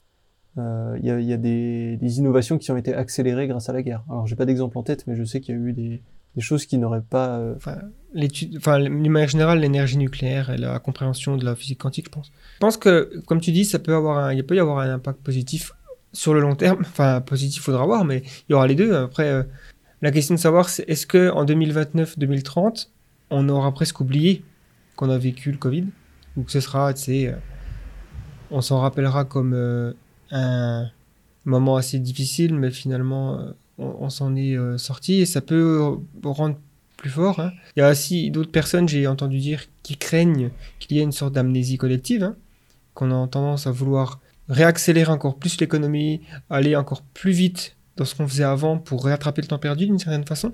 Peut-être que l'économie du tourisme va reprendre euh, x4, euh, donc euh, c'est pas non plus euh, souhaitable. Je veux dire, euh, faut, faut prendre des mesures, euh, enfin, faut, faut être bah, mitigé, quoi. En fait, euh, alors, euh, mon avis sur la question ne compte peut-être pas, mais, euh, mais je pense que on a tendance à blâmer la croissance, alors qu'à mon sens, il faudrait plutôt s'orienter vers davantage de création de valeur. C'est-à-dire que je, je pense pas que la croissance soit nécessaire à créer davantage de valeur. Ça, en fait. Je me dis que dans, dans une société qui, qui évolue, on peut très bien imaginer que, euh, particulièrement avec le numérique, on, peut très bien imaginer créer plus de valeur pour plus de monde sans forcément croître au niveau physique en termes de consommation d'énergie. C'est ça que je veux dire. À terme, je pense qu'on peut atteindre ça. Il y a des, il y a des barrières physiques encore, mais, euh, mais je me dis, il y a, enfin, je vois pas de raison qu'on les passe pas un jour, ces barrières physiques-là. Qu'on qu'on se dise pas un jour, euh, tiens, en fait, on a trouvé comment euh, optimiser la consommation d'énergie de toutes les requêtes Google, par exemple. Ouais, c'est l'idée de découplage. euh, euh, finalement, c'est un peu l'idée derrière l'écomodernisme. C'est ça. C'est-à-dire qu'on peut envisager des scénarios où il y a des de la croissance économique Hmm. qui est découplée des impacts environnementaux parce qu'on a trouvé des solutions techniques euh, et, et aussi organisationnelles, d'optimisation, tout ça. Quoi. Ouais, bon, bah voilà, on est pessimiste. Non, on est, on est à la fois optimiste et, et pessimiste sur la question. quoi. Il y a, des choses extrêmes qui vont en sortir. On sait pas. euh, en gros, ce qu'on peut dire, c'est qu'il y aura forcément des choses extrêmes qui vont en sortir de cette crise, à la fois du côté positif et négatif. Voilà. Après, est-ce qu'on va. La question, c'est voilà, est-ce que c'est quelque chose qui va nous servir, qu'on va retenir des leçons Par exemple, je pense que avoir. C'est l'Organisation mondiale de la santé, finalement, on se rend compte qu'elle n'a pas, pas de pouvoir il n'y a, rien qu'elle puisse vraiment faire. Elle a alerté quelques personnes. Enfin, après, je suis. Ouais, c'est pareil, on sait pas trop ce qui s'est passé réellement en fait. Ouais. Mais tu vois, finalement, euh, à la sortie de la Première Guerre mondiale, il y a eu la Ligue des Nations parce qu'on s'est dit plus jamais euh, on veut euh, ce, genre de guerre. À la sortie de la Deuxième Guerre mondiale, on a eu donc l'ONU parce qu'on s'est dit euh, ok, il est temps d'unifier l'Europe, il est temps d'arrêter euh, de trouver des voies diplomatiques pour éviter les conflits de ce genre, surtout avec l'arme nucléaire aujourd'hui. Euh, Est-ce que cette, co- ce- ce- cette crise sanitaire, cette- ce risque de pandémie qui nous euh, soudainement nous paraît évident, va pas faire émerger une sorte de nouvel organisme mondial ou renforcer l'OMS, donner des pouvoirs à l'OMS qu'elle n'avait pas avant, je sais pas. Ça pourrait être une réaction. Ouais, c'est. Après, euh, là, c'est un peu des considérations qui, qui nous dépassent. Ouais, spéculatif, ouais, Ouais. pour écrire. un- Ouais, je veux dire par là, c'est le... on faudrait déjà faire un état des lieux euh, conscient et objectif de, de la situation, de ce qui a vraiment provoqué cette crise. Je pense qu'on peut quand même pointer euh, certaines personnes du doigt. Enfin, personnes, je veux dire, euh, acteurs, quoi. Euh, Gouvernement chinois, par exemple. Au hasard. Ouais, ouais. Enfin, il y a eu un problème de. Il y a eu quelque chose d'assez malhonnête finalement dans la communication. Ouais. On aurait pu être alerté plus tôt. Euh, Il y a eu un- une mise en silence, euh, notamment du docteur qui a trouvé, euh, que, qui a compris qu'il y avait quelque chose et il- bon, il, il en est mort. hein. Mhm. Euh, donc ça, effectivement, c'est. On peut se poser la question est-ce que si cette crise avait débuté dans un autre pays, est-ce qu'on aurait eu cette cette pandémie? On, on peut imaginer qu'elle aurait eu lieu, mais peut-être elle aurait été vue avant et il y aurait eu des mesures prises plus tôt, et- etc. Ouais, après, ça c'est. Difficile, on peut ouais, pas refaire l'histoire, ouais. Parce qu'il y a aussi la, la mondialisation. hein. Euh, tu vois, je veux dire, euh, on peut aussi se, se reprocher de, de mondialiser tout, tu vois, et d'avoir un, un réseau partout, une toile d'araignée sur toute la Terre, quoi. Ouais, je suis d'accord que là, on- un autre truc dont on pourrait euh, retenir une leçon, c'est c'est pas une mauvaise idée d'avoir euh, une ou deux entreprises qui fabriquent des masques sanitaires dans son pays. Quoi. Enfin, si on considère qu'il y a des choses qui sont essentielles à la survie d'un pays, c'est bien de pas les délocaliser. Après, est-ce que c'est faisable économiquement euh, voilà, aussi, pas- c'est au gouvernement de. Ça, ça c'est déjà un problème en, en aval, quoi. C'est très en aval de la crise. Je veux dire, euh, déjà, euh, premièrement, il faudrait euh, renforcer les, les mesures de sécurité en cas d'épidémie. Pour éviter que ça se propage. Ça, c'est la première chose. Je pense que Les bordures poreuses, ouais. pro- prochaine épidémie, il faut, alors, faut tout faire pour traquer tout le monde et rien lâcher. hein. Parce que ça, si ça se propage encore euh, sur la Terre. L'esprit humain euh, va très vite quand même, je trouve, euh, dans, dans trouver des solutions. Parce que après quelques mois dans, dans l'épidémie, j'avais vu qu'il y avait des gens qui travaillaient sur une application pour détecter le Covid avec la laine, par exemple. Mhm. Genre, tu t'attaches un petit adaptateur à ton téléphone, tu souffles dedans et te dis si t'as le Covid. Il y a des gens qui pensent à ça, quoi. Et je trouve ça. Voilà, il y, a, il y a quand même des choses qui, euh, qui avancent vite quand on met notre intelligence collective euh, au service euh, voilà, de résoudre des problèmes. Je pense que. Voilà. On peut fermer cette petite parenthèse. Ouais. Grégory, euh, merci pour cette question. Ouais, bah après, c'est normal qu'on prenne du temps parce que c'est quand même d'actualité, mais ouais, bon, voilà, voilà notre avis, quoi. On n'est pas des experts. mais, Mais mais, mais, mais, voilà. Alors il y a euh, donc Victor Durand Lebert qui nous pose une question par rapport au projet ITER. Il nous demande euh, donc des nouvelles sur le projet ITER et est-ce qu'on connaît un site d'actualité sur ce sujet qu'on pourrait conseiller? Alors déjà tout de suite, euh, bah, je pense que le site euh, bah, c'est celui d'ITER, hein, www.iter.org. Ça c'est le site officiel et bah, en, en- en allant voir dessus, on peut voir qu'il y a des, mises à jour assez souvent. hein. Donc ITER, juste pour ceux qui savent euh, pas trop ce que c'est c'est donc un projet de créer un, réacteur thermonucléaire expérimental de fusion nucléaire. C'est un projet d'une collaboration internationale finalement entre plein de, plein de pays. Et, l'Union européenne, euh, la Chine, les États-Unis, la Corée, la Russie, les États-Unis, l'Inde. Je crois que c'est tout. Et ensuite, le, bah, le Royaume-Uni, hein, si on, imagine qu'ils sont plus dans l'Union européenne. C'est vraiment un, Déjà, c'est un projet qui coûte beaucoup d'argent, mais c'est aussi euh, un des espoirs les plus, je dirais, les plus cruciaux dans, pour l'humanité dans ce siècle, d'avoir une énergie qui provient de la fusion nucléaire, qui est une énergie très sécurisée déjà, parce que quand on pense à nucléaire, on peut avoir des petites peurs, mais non, c'est extrêmement sûr. Et c'est euh, une énergie qui paraît presque illimitée tellement elle est qu'elle est abondante. et qui demandent très peu de ressources euh, de base, des, des trucs qu'on trouve dans l'eau de mer par exemple. Donc euh, voilà ce que à dire là-dessus. Après, euh, J'allais dire, le, le problème de ITER, c'est quand même de... que c'est un projet qui avance par définition très lentement, quoi. On parle de fusion nucléaire. Pour l'instant, on n'en est qu'au stade de la fission nucléaire. Euh, faut... faut encore des... Enfin, c'est un projet qui existe déjà depuis euh, 2007. c'est... Ça fait 13 ans. Je pense que si, si on doit attendre une évolution de, de ce côté-là, il faut pas l'attendre au moins avant une décennie, voire euh, plusieurs décennies. il y a pas mal de dates qui sont annoncées. Ils pensent que le. Alors, j'ai vu que ils veulent, ils veulent activer le, le plasma, donc la, la première, euh, le premier plasma, en, en 2025. Ok, quand même. Donc ça voudra Ouais. juste dire euh, voir si le machin fonctionne et tu vois. euh, alors après, ouais, encore une fois, on n'est pas des experts euh, en énergie nucléaire, hein, mais bon, l'idée c'est de générer de l'électricité avec euh, donc euh, cette fusion nucléaire, remplacer aussi les énergies fossiles ça par de l'énergie propre parce que c'est aussi une énergie neutre en carbone. Et euh, voilà, pour donner des dates, on ne sait pas, hein, mais on va dire qu'on peut imaginer que la, la moitié du siècle, 2050, c'est- peut-être raisonnable d'envisager qu'il y aura des, de l'énergie générée. Euh, et donc que ça marchera, le, le machin marchera. Après, ça ne voudra pas dire que la Terre entière sera couverte de fusion nucléaire, euh, d'énergie de centrales à fusion, et donc euh, qu'on aura résolu tous les problèmes avec ça. Ça va prendre encore euh, du temps, hein, parce que faudra voir si c'est aussi facile à... Si, si toutes les centrales co- coûtent voilà, autant d'argent, 20 milliards d'euros, un truc comme ça, ça va être compliqué. Je sais que j'ai lu un article récemment.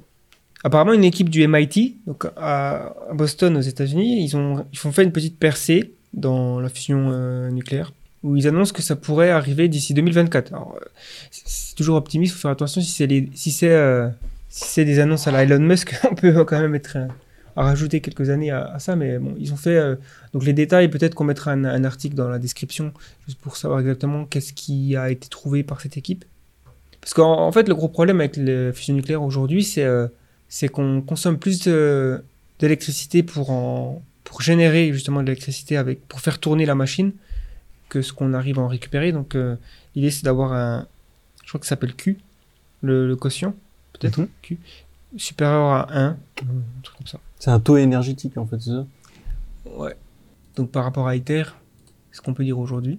Et donc ouais, Victor, si tu veux te renseigner, bah, il y a, je pense, le site officiel d'ITER, euh, il, il est possible de le traduire, enfin de le mettre en français, et d'avoir des, des, des différentes euh, news. Alors après, est-ce que la crise du Covid ralentit le progrès? Certainement. Hein. euh, Voilà. Bah, J'ai vu qu'ils avaient fait un article, je viens de voir là, qu'ils ont fait un article sur le ITER et le Covid-19.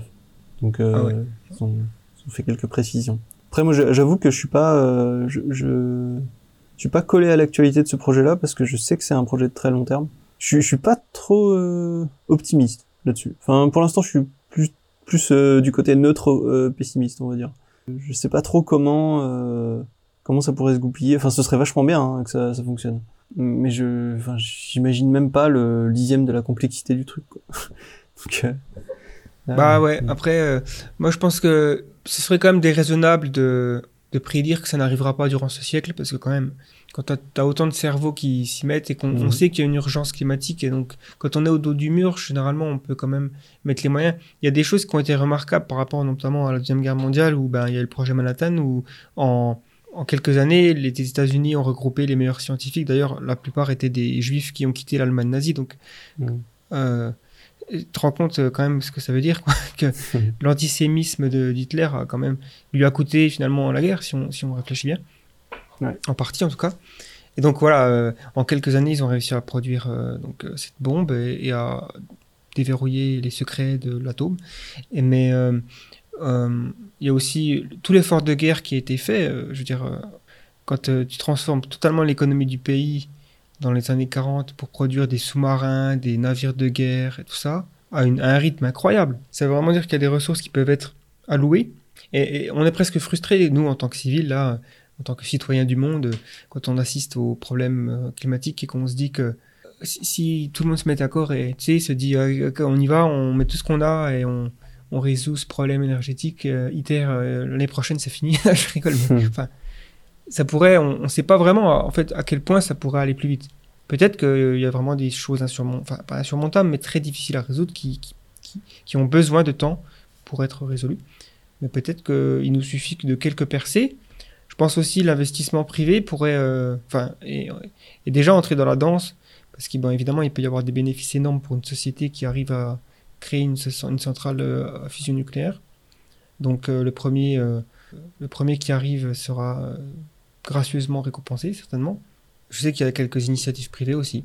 Euh, il y a la possibilité de faire des. Parce que ITER, c'est un énorme projet quand même en termes de taille. C'est une centrale très énorme et c'est même pas une centrale qui est destinée à produire, enfin, produire l'électricité, euh, voilà, pour la France ou autre. C'est un, un centre de recherche avant tout. Donc, si ça porte ses fruits, il y aura certainement des modèles plus réduits qui se feront. Parce que j'ai entendu parler qu'il pourrait y avoir des centrales à fusion euh, beaucoup plus petites. Même des centrales à fission, finalement, qui pourraient être beaucoup plus petites. Et ce serait d'ailleurs un- une des options qu'on pourrait emmener sur Mars si on veut générer de l'électricité là-haut, ou sur la Lune, en plus des panneaux solaires. Donc voilà. Je pense que sur l'énergie, euh, la fusion nucléaire, c'est difficile de se prononcer. On peut être un peu. Effectivement, sur le projet ITER en lui-même, faut pas s'attendre à des nouvelles. euh, voilà, euh, tous les mois euh, que ça avance à un rythme fou. hein. Ça va prendre euh, encore une bonne décennie, peut-être plus. Parce que après, s'il n'y a pas des, s'il n'y a pas d'actualité sur le projet, enfin, s'il n'y a pas de site consacré à l'actualité à part le site officiel, c'est aussi pour une bonne raison. quoi. Je pense que c'est parce qu'il n'y a pas 36 000 choses à dire toutes les semaines. Ouais, c'est ça. Par contre, ouais, on ne sait pas ce qui pourrait arriver dans d'autres euh, centres de recherche, parce qu'il n'y a pas que ITER. Il y a Mhm. plusieurs euh, voilà, euh, chercheurs et laboratoires, enfin, centres de recherche qui, sont, euh, qui planchent là-dessus. quoi. Vas-y, je te laisse poser la, prochaine. si Bah, dans l'ordre, on a une question de Hope qui nous dit que pensez-vous du programme Artemis de la NASA? Ouais, ben écoute, conquête spatiale, hein. Ah, ah. bah écoute, c'est cool, mais je parie sur SpaceX. Qu'est-ce que tu veux que je dise Ah, Moi, je pense qu'il y a... un- Alors, euh, chez SpaceX, il a, il a fait un, un truc, euh, Elon Musk, pour euh, Starships, là, euh, le, le vaisseau. Il a créé deux équipes qui créent Mhm. deux Starships. Et en fait, elles sont en compétition et elles se partagent quand même les connaissances. C'est-à-dire qu'à chaque fois qu'il y a une équipe qui a une avancée sur un euh, sur un point en particulier, elle est obligée de le partager avec l'équipe concurrente. Et, euh, et ça, ça me fait euh, vraiment euh, penser que, enfin ça, ça me, ça, ça me conforte en fait dans l'idée que SpaceX va toujours plus vite. Et, et je me dis que en fait, maintenant que il y a eu une officialisation entre guillemets de de l'apport de SpaceX par le- enfin par le gouvernement américain.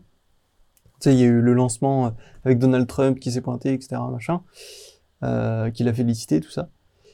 Euh, Je me dis qu'il faudrait renforcer euh, peut-être le ce, ce côté collaboration avec le, le gouvernement fédéral américain, parce que la NASA, c'est quand même pas une entreprise qui a une histoire très très comment dire très jolie quoi. À part pendant la guerre froide où là effectivement ils ont mis les moyens et ils sont allés sur la lune, Euh, mais sinon à part ça c'est quand même un poste de dépense énorme qui est colossal et ils sont pas euh, hyper optimisés sur leur, manière d'avancer. Alors euh, je dis ça sans être non plus expert, hein, toujours Étienne Klein, voilà. Mais mais mais je je vois bien, on voit de l'extérieur très clairement que la NASA avance beaucoup moins vite que c'est l'équivalent d'une entreprise publique en France, par exemple, qui, qui n'avancerait pas aussi vite qu'une entreprise privée, évidemment. Maintenant, je me dis qu'il y y a tout à y gagner, ils ont, ils ont tout à gagner à collaborer de manière beaucoup plus proche avec, euh, le, avec SpaceX, euh, à la fois pour aller plus vite, et à la fois pour que SpaceX peut-être s'inspire de, euh, de leur processus aussi, de, de leur workflow, de leur manière de Mm. travailler. Ouais, après la NASA, euh, bon, il faut aussi pas non plus penser qu'ils font que de l'espace. Euh, ils ont été quand même très importants dans tout ce qui est euh, étude de la Terre, hein, euh, avec les satellites, tout ça. Mhm. Donc pour euh, l'étude du climat et autres. Et donc ça, c'est important. Ah, bah, après, euh, oui, effectivement, je parlais de, que de l'espace. hein.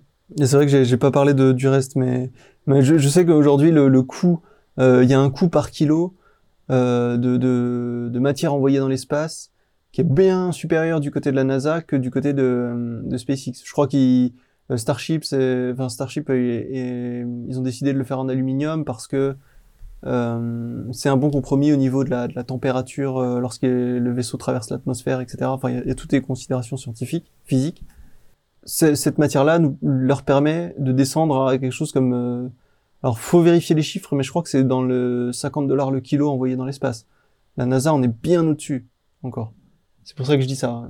Voilà. C'est parce qu'en termes de coût, je, il me semble qu'il y, y a un problème d'o- d'optimisation quelque part. C'est tout. Alors attends, parce que en termes de, de coût aujourd'hui, je sais pas trop. 54 000 par kilo. Et SpaceX, en, alors c'est un article qui date de 2019, c'était 2000 dollars par kilo. Donc effectivement, il y a une grosse différence. Voilà. Déjà, déjà avant ça. Mais ouais, je, je- C'était en quelle année, tu dis? En 2019, donc je pense qu'aujourd'hui ça, ça a baissé. Hmm. Euh, mais oui, clairement, bon.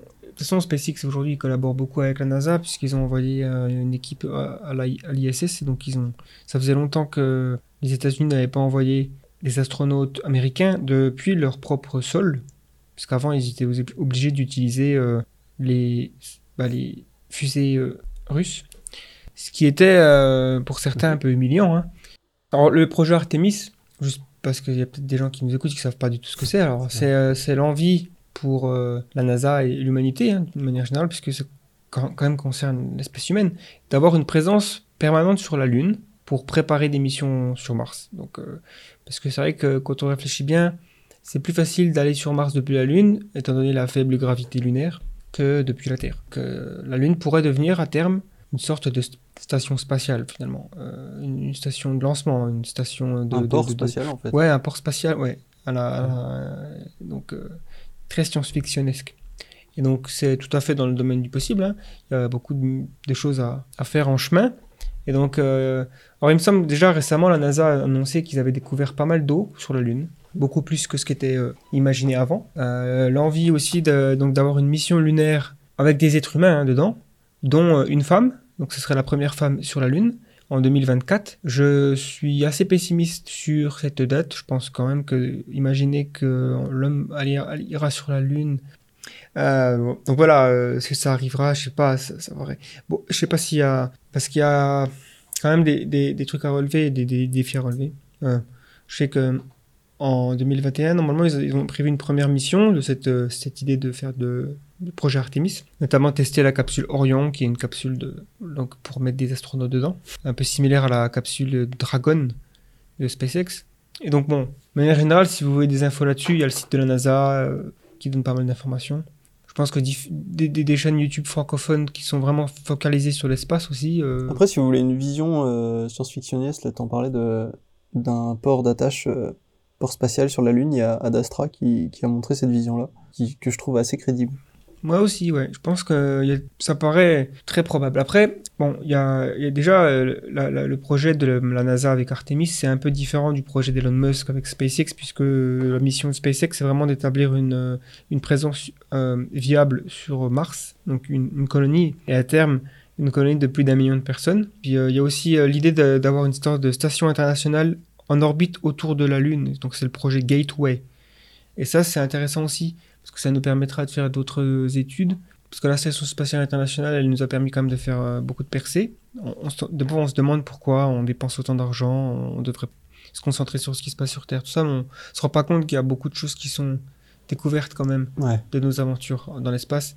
Et en fait, par exemple, pour aller sur Mars, euh, des critiques euh, nous disent souvent hein, enfin, que, que, que c'est un projet euh, évidemment de milliardaire et que ferait mieux de fixer la Terre. Enfin, voilà. Mais, mais on se rend pas compte que en essayant d'aller sur Mars, on va accomplir des, des prouesses techniques, technologiques, euh, ing- d'ingénierie, de collaboration sociale qui serviront à la Terre. Exactement. Voilà. En fait, euh, c'est la, comme on dit, euh, c'est pas la destination qui compte, c'est la journée. Non, c'est le voyage. C'est le voyage, ouais. C'est la journée. C'est le La voyage. journée. Donc euh, c'est pareil, quand tu vas sur Mars, tout ce que tu- il suffit pas de mettre une, une navette euh, prête à décollage là, monter dedans, partir sur Mars, c'est bon. C'est euh, Hmm. des années. qu'est-ce que t'en fais, quoi. Voilà. Et donc euh, tout ça, ça va bénéficier. on peut même pas savoir exactement les répercussions. Mm. C'est pour ça qu'il faut encourager ce genre d'initiative, je pense. Puis ça fait rêver. Hein. Bien sûr, bien Mm. sûr. Enfin, c'est les limites de la science. C'est vraiment... on va au- aux frontières de ce qu'on connaît. Ouais, c'est clair. Et puis il y a une, une envie aussi de faire euh, de l'espèce humaine une, une- une espèce multiplanétaire qui peut nous permettre d'affronter peut-être euh, des risques euh, qui pourraient nous éteindre sur Terre, et qui resteraient. euh, Enfin, en gros, c'est mettre ne pas mettre tous les œufs dans le même panier, quoi. Même si c'est pas un argument Mhm. que je trouve très convaincant. Enfin, je, je pense pas que même si Elon Musk parle de ça assez souvent, ça m'étonnerait que ce soit l'envie principale quand même. De faire une, une de l'espèce humaine une, une espèce multiplanétaire? Non, disons que ça, c'est oui, c'est l'espèce, c'est le, le- la raison principale, mais euh, c'est pas pour préserver l'espèce parce que il y aura un astéroïde qui va frapper la Terre et qu'on pourrait tous mourir, tu vois. C'est euh, Hmm. ça, c'est évidemment c'est un effet secondaire d'avoir une présence sur Mars, c'est qu'on est moins susceptible de se faire euh, exterminer parce qu'on n'est pas tous au même endroit, mais c'est avant tout l'objectif de s'étendre et d'explorer. Donc, on est une espèce ex- d'explorateur. Ouais, comme la, la découverte de l'Amérique, quoi. Ouais, ouais, de tout, tout ce qui Mm. a pu être découvert sur la planète Terre en, en termes de, de- d'espace, de, de Terre. Après, il y a- il y, a souvent une idée qui est associée à ça, c'est l'idée de colonisation, quoi. Ouais, c'est comme si on allait euh, envahir tout et, euh, et tout raser sur notre chemin. Alors, je pense que oui, il y aura des gens qui seront mal intentionnés à ce niveau-là, euh, qui auront les moyens de- d'aller sur des planètes et de, de tout raser ou de, de s'installer comme ils veulent. Maintenant, je pense qu'il peut y avoir aussi euh, l'autre versant, c'est de, de répandre la vie ailleurs pour qu'elle soit préservée. À terme, on peut très bien imaginer une planète euh, un peu comme le principe du monde perdu de, de Jurassic Park. Tu vois, une planète où les humains n'ont pas le droit d'y aller, euh, mais euh, on met toute la vie euh, pour la, qui a besoin d'être préservée, quoi. Mm. Ce genre de choses. Une, une arche de Noé, quoi, en gros, mais sans la, sans l'homme. Euh, je sais pas, après, moi, je, je balance des hypothèses comme ça qui, Hmm. qui sont pures imaginaires, hein, mais, euh. Bah, mais effectivement, il y a toujours la question du pourquoi faire quand on va dans l'espace. Mm. Ça, c'est un truc que je re- retrouve souvent dans les conversations quand, quand je parle de la conquête spatiale, de l'exploration, du fait qu'il y a des expériences scientifiques qui sont faites dans, dans l'ISS. Euh, à chaque fois, c'est pourquoi faire. Bah ouais, mais c'est déjà cette question-là, elle est, elle est, je veux dire, euh, elle est pas vite répondue pour ceux qui ont la euh, non, elle est, elle est complexe parce que du coup, euh, elle n'est pas accessible à notre niveau. Mais s'il y a des gens qui le font, s'il y a des, des entreprises qu'on peut considérer quasi publiques, comme la NASA, qui le font, c'est qu'il y a, il y a un intérêt, c'est sûr. Il n'y a pas de, il y a pas d'intérêt uniquement financier, quoi. C'est ça que je veux dire. Il n'y a pas un, un Hmm. truc euh, prédateur euh, bah, euh, uniquement. En fait, on pourrait même dire qu'aujourd'hui, une des raisons pour laquelle l'espace n'a pas été vraiment colonisé, c'est pas le mot, mais exploré, il n'y a pas eu beaucoup d'activités Mm. finalement dans l'espace, bah, c'est parce qu'il n'y avait pas beaucoup d'argent à se faire, ça coûte trop cher. Et en fait, depuis que Ouais. SpaceX est entré dans la danse, avec aussi Blue Origin et d'autres compagnies privées qui ont, ont baissé les coûts de lancement, tout, tout l'idée est là, hein, c'est d'aller faciliter l'accès à l'espace pour pouvoir euh, voilà, faire de l'argent. Parce qu'il y a plein d'intérêts fi- financiers. Alors on pense forcément aux astéroïdes. Qui il y a eu récemment des, missions là, de la NASA aussi, encore une fois. Euh, ils sont atterris sur un, astéroïde, récolté des, euh, échantillons. Et apparemment, c'est un astéroïde qui, qui vaut des trillions, peut-être même plus. Enfin, ça arrive souvent que, la, que les agences spatiales, les astronomes, tout ça, ils découvrent des astéroïdes qui sont évalués à, à des chiffres qui sont ridicules. Enfin, c'est des chiffres quoi, Hmm. qui, qui font trois fois le PIB mondial. Oui, oui, je l'ai vu. euh, C'est passé récemment, ça. Ouais, ouais. Ouais. Et donc, euh, on voit bien que un jour, l'être humain sera, euh, sera une espèce qui fait du business euh, dans les astéroïdes et un peu à la The Expense finalement. Et donc, euh, J'allais le dire. ouais, c'est ça. The ça- c'est une vision assez euh, juste, je trouve, du, du futur euh, sur les prochains siècles. Et donc, même Mm. si je trouve qu'ils n'ont pas accentué suffisamment l'aspect transhumanisme, je pense que quand tu as une espèce qui va se balader dans les astéroïdes, qui, a une présence sur Mars et tout ça, j'imagine qu'ils ont quand même modifié pas mal leur génétique. Et aussi, euh, l'intelligence artificielle, finalement, dans la série, elle est quasiment inexistante, ça me paraît étonnant. Et, euh, et tu vois, la fusion homme-machine et peut-être même euh, euh, le monde virtuel, tout ça, ça bon, ils, ils peuvent pas tout, tout faire. hein. C'est une série qui se concentre quand même. C'est un petit peu comme dans Star Wars, je trouve que les humains, ils sont trop humains. Ils sont trop comme nous. Hmm. Bref, donc Artemis, c'est cool. Non, après, je sais pas s'il faut avoir un avis euh, que penser du, du programme Artemis. euh, je pense qu'il plus il y a de programmes qui vont qui ont pour but d'explorer l'espace, mieux c'est. Parce que franchement, euh, si si l'argument c'est de dire on va pas coloniser l'espace alors que on se préoccupe déjà pas de la Terre, j'ai l'impression que c'est plutôt l'inverse en fait. C'est il faut se préoccuper de l'espace pour se préoccuper de la Terre parce que si on ne fait pas ça, euh, un jour il sera trop tard pour euh, pour envisager de le faire. En plus, le mouvement environnementaliste, dans les années 70, il est vraiment né.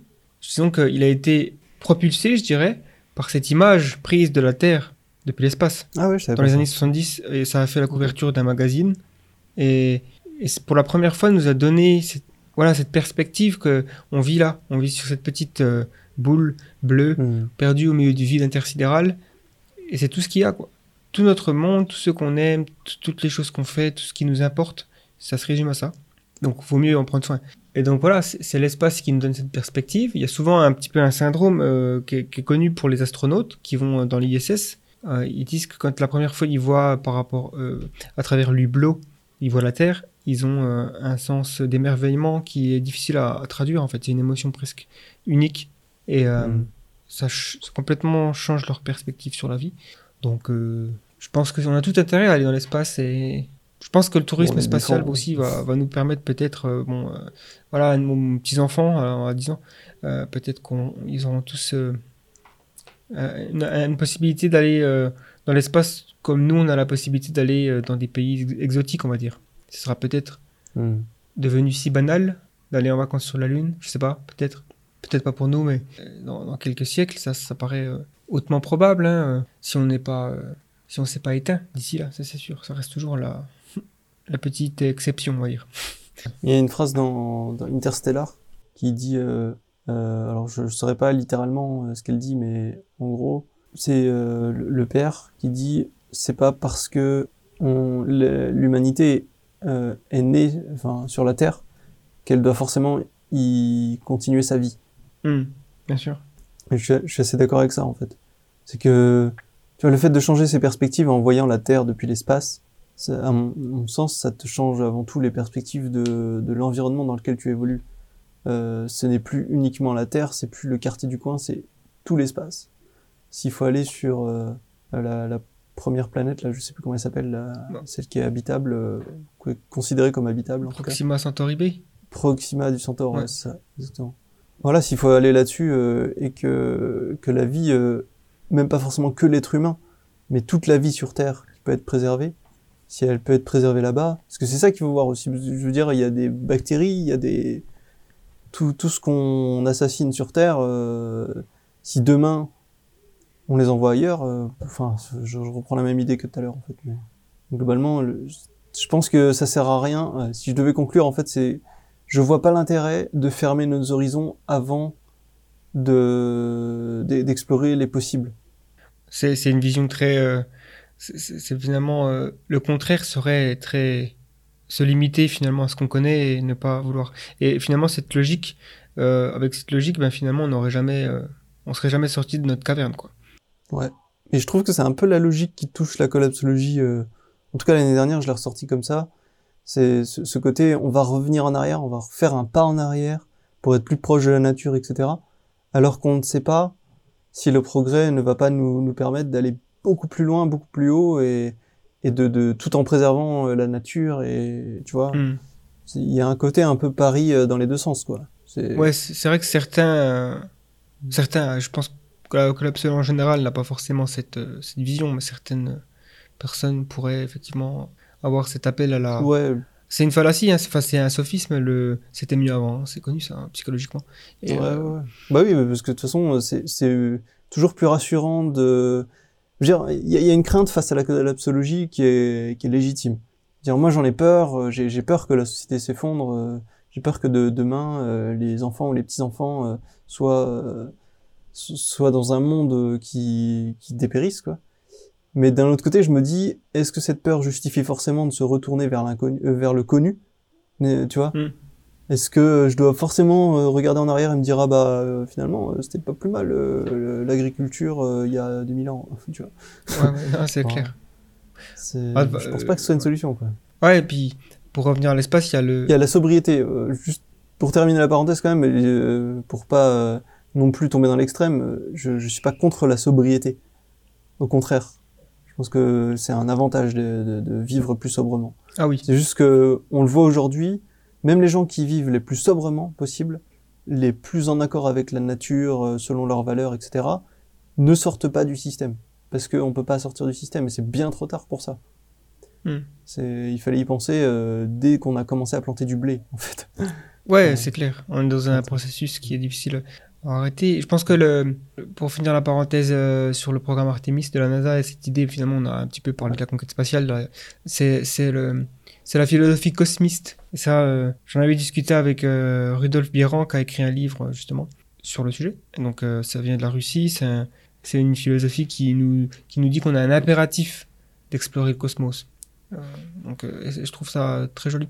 C'est une perspective vraiment qui nous donne aussi une sorte de dimension cosmique. Parce qu'on, jusqu'à preuve du contraire, aujourd'hui, on semble être les seuls. euh, Enfin, on est une espèce, on est l'espèce la plus intelligente sur cette planète, capable de faire des choses incroyables. On est l'espèce capable aussi, de, la, seule espèce sur la planète à pouvoir aller sur notre planète et emmener la vie avec nous. Donc, on a cette responsabilité presque morale de perpétuer la vie. Si euh, il se trouve que la vie est rare, alors peut-être qu'elle est pas rare, et peut-être que voilà. Mais euh, en tout cas, on a, ça va être difficile de stopper les êtres humains, je pense, d'aller dans l'espace. Ça- Donc voilà pour la parenthèse conquête spatiale d'une manière générale, parce qu'il me semble que toutes les autres questions ne, nous, finalement ne parlent pas d'espace. Donc euh, maintenant, on va passer à une, euh, finalement une question qui est assez liée à ce que tu venais de dire juste avant, dans la petite parenthèse. C'est une question de Gabriel D. Le futur peut-il être enviable, sobre et technologique à la fois? Non. Réponse, euh, question suivante. C'est impossible. c'est juste non, ça, ça n'arrivera jamais. euh, ouais, non, effectivement, euh, je dirais presque que ce que tu viens de dire là, le futur peut être enviable, sobre et technologique à la fois, c'est le futur désirable que j'ai. Ouais, pareil. Et J'y crois. hein. En fait, euh, ce qu'il y a, c'est que tu pourrais presque prendre la question et la remplacer par le présent, tu vois. Le présent peut-il être enviable, sobre et technologique à la fois? Mhm. je, je pense que oui, tu vois, dans certaines conditions, en théorie, dans une utopie, mais, mais pas une utopie si loin que ça. Mais, mais en pratique, non, parce qu'il y a des comportements humains et une société libérale et une société, enfin, du capitalisme, etc., qui fait que euh, on n'est pas dedans. Mhm. Mais, euh, mais quand j'entends technologique, euh, souvent c'est un mot qui est associé à, enfin qui est très galvaudé en fait euh, aujourd'hui, je trouve, qui est associé à tout ce qui est numérique, qui est associé à nouvelles technologies. Ouais, Effectivement. ouais. Mais la technologie, euh, ça commence par euh, une ellipse entre un os et un vaisseau spatial. Ouais, c'est c'est exactement. en fait, il y a une définition du- de la technologie que j'aime beaucoup. C'est l'ensemble des informations culturellement transmissibles utiles pour accomplir des tâches. Hmm. Donc, ça va de, effectivement, le, le nouvel iPhone à le langage, c'est une technologie, l'écriture. On ça. a fait des bons géants grâce à ces technologies. On n'aimerait pas revenir à une époque où on n'écrivait pas. hein. Euh, je pense que et c'est marrant parce que il y, avait des, des sortes de technophobes euh, à des époques très éloignées, genre Socrate. euh, il me semble, il faudrait vérifier, mais il me semble que Socrate était contre l'écriture. Il trouvait ça, euh, ça peut-être polluait la pensée et, la, et la- le discours, je sais pas. Alors que bon, on peut quand même être, euh, on peut quand même dire que le futur euh, lui a donné tort, quoi l'écriture a permis de répandre la connaissance euh, et l'imprimerie a encore plus fait ça et Internet Mhm. aujourd'hui fait, fait ça. Alors après, encore une fois, la technologie c'est neutre, c'est pas quelque chose qui est positif ni négatif, c'est ce qu'on en fait, c'est une épée à double, à double lame, on va dire. Après, après peut-être pour euh, pour repréciser sa question, à à mon sens, c'est plutôt le futur peut-il être enviable, sobre euh, et sobre à la fois dans le paradigme d'une nouvelle ère technologique. quoi. Oui, C'est c'est plutôt ça, ouais, je pense. Mais mais, euh, mais effectivement, si c'est pour répondre ça, euh, moi je pense que oui. Euh, J'ai répondu même en partie à cette question euh, déjà tout à l'heure euh, sur le, le fait que je me sens beaucoup plus optimiste euh, sur le fait de pouvoir trouver des solutions systémiques dans dans le cadre de des nouvelles technologies, donc le numérique, l'IA, etc. Plutôt que dans une société qui fonctionne de manière entièrement physique et qui cherche à, enfin, qui, qui n'est pas capable de découpler la, création de, de valeur avec la croissance. je te rejoins là-dessus. Effectivement, je pense que pour que le futur soit enviable et sobre, je ne vois pas comment il pourrait ne pas contenir de la technologie et des nouvelles technologies, je veux dire, des innovations euh, qui vont optimiser notamment euh, tout ce qui concerne la grille, euh, le, réseau électrique. Il faut qu'on décarbone le monde. Donc ça, ça va passer par des nouvelles technologies. Toi, l'idée des low-tech, je pense que ça peut effectivement faire sens dans certaines communautés. Et moi, j'ai absolument rien contre l'idée de retourner euh, vivre euh, peut-être dans, dans la campagne avec euh, des outils qui étaient utilisés par nos, ancêtres, qui fonctionnent et qui a des techniques qui sont vieilles comme le monde et qui, qu'on, qu'on utilise toujours et qui sont très bien. Je veux dire, il n'y a aucun souci Mhm. là-dessus. Mais, mais d'ajouter un petit panneau solaire sur sa ferme, d'avoir une éolienne, euh, ça te permet d'être euh, encore plus euh, performant. Enfin, voilà, il y a- on peut cou- coupler différentes visions du futur ensemble. De toute façon, le Mhm. futur ne sera pas ni noir ni blanc. Hein, ce sera il y a un, un gra- un niveau de gris. voilà, c'est évident. Ouais. Mais clairement, justement, c'est une question qu'on peut peut-être renvoyer à Gabriel qui nous la pose. Et en, en- en la changeant un petit peu, qu'est-ce que tu penses qu'un futur enviable, sobre, technologique euh, aurait l'air Ça veut rien dire, dire. Franchement, des fois, j'essaie de construire une, une phrase en, en utilisant l'anglais et ça, ça, ça marche pas. Euh, je recommence. Comment il voit un futur enviable, sobre et technologique? Quelles sont les, les choses qu'il euh, qu'il aimerait voir dans ces futurs-là? Ah, ah, Mhm. Finalement, on lui demande de faire un travail de- d'auteur de, science-fiction presque ou de prospectiviste. Euh, à quoi ça ressemble? Ouais, c'est vrai. euh. Oui, c'est vrai que c'est intéressant parce que poser cette question-là revient à se demander bah, quelle est ta vision de la chose. sur- Effectivement. sur cette question. Mais, enfin, la question, est-ce qu'il peut être enviable sobre et technologique? Oui. Maintenant, il faut savoir à quoi il correspond. Je pense qu'il y avait, euh, il y a, il y a- voilà, il y a plein de visions qui ont été proposées. Je pense que ça va passer par, euh, effectivement, euh, pas que des technologies, parce que c'est ça aussi. On, pense qu'il y a une sorte de solutionnisme technologique qui est un discours un petit peu presque de, de c'est un, salut religieux, tu sais, salvateur, quoi. Alors que ça passera aussi par, malheureusement, j'ai envie de dire, et c'est la, presque la chose la plus difficile, par la coopération internationale, par la politique, par la, Ouais, voilà, le, plutôt la sphère humaine, euh, dans le sens, euh, les sciences humaines, presque, sociales, Ouais, économiques. Voilà. Et donc, euh, est-ce qu'il faut repenser l'économie? Je pense. Le capitalisme, c'est un, c'est un mode économique qui fonctionne très bien. Je veux dire, euh, par rapport au communisme notamment. On l'a vu au XXe siècle, ça marché du tonnerre, mais euh, le problème, c'est que ça entraîne des conséquences négatives s'il n'est pas encadré. Si on le laisse, c'est un peu comme un train qui fonce à toute vapeur, quoi. Si tu le contrôles pas, ou un, un- je sais pas moi, un, ch- un cheval euh, au galop. Le fait que les, les sociétés qui polluent, elles payent pas plus cher, quoi. Ça, c'est un problème dans la société capitaliste. Parce que ça crée des motivations perverses.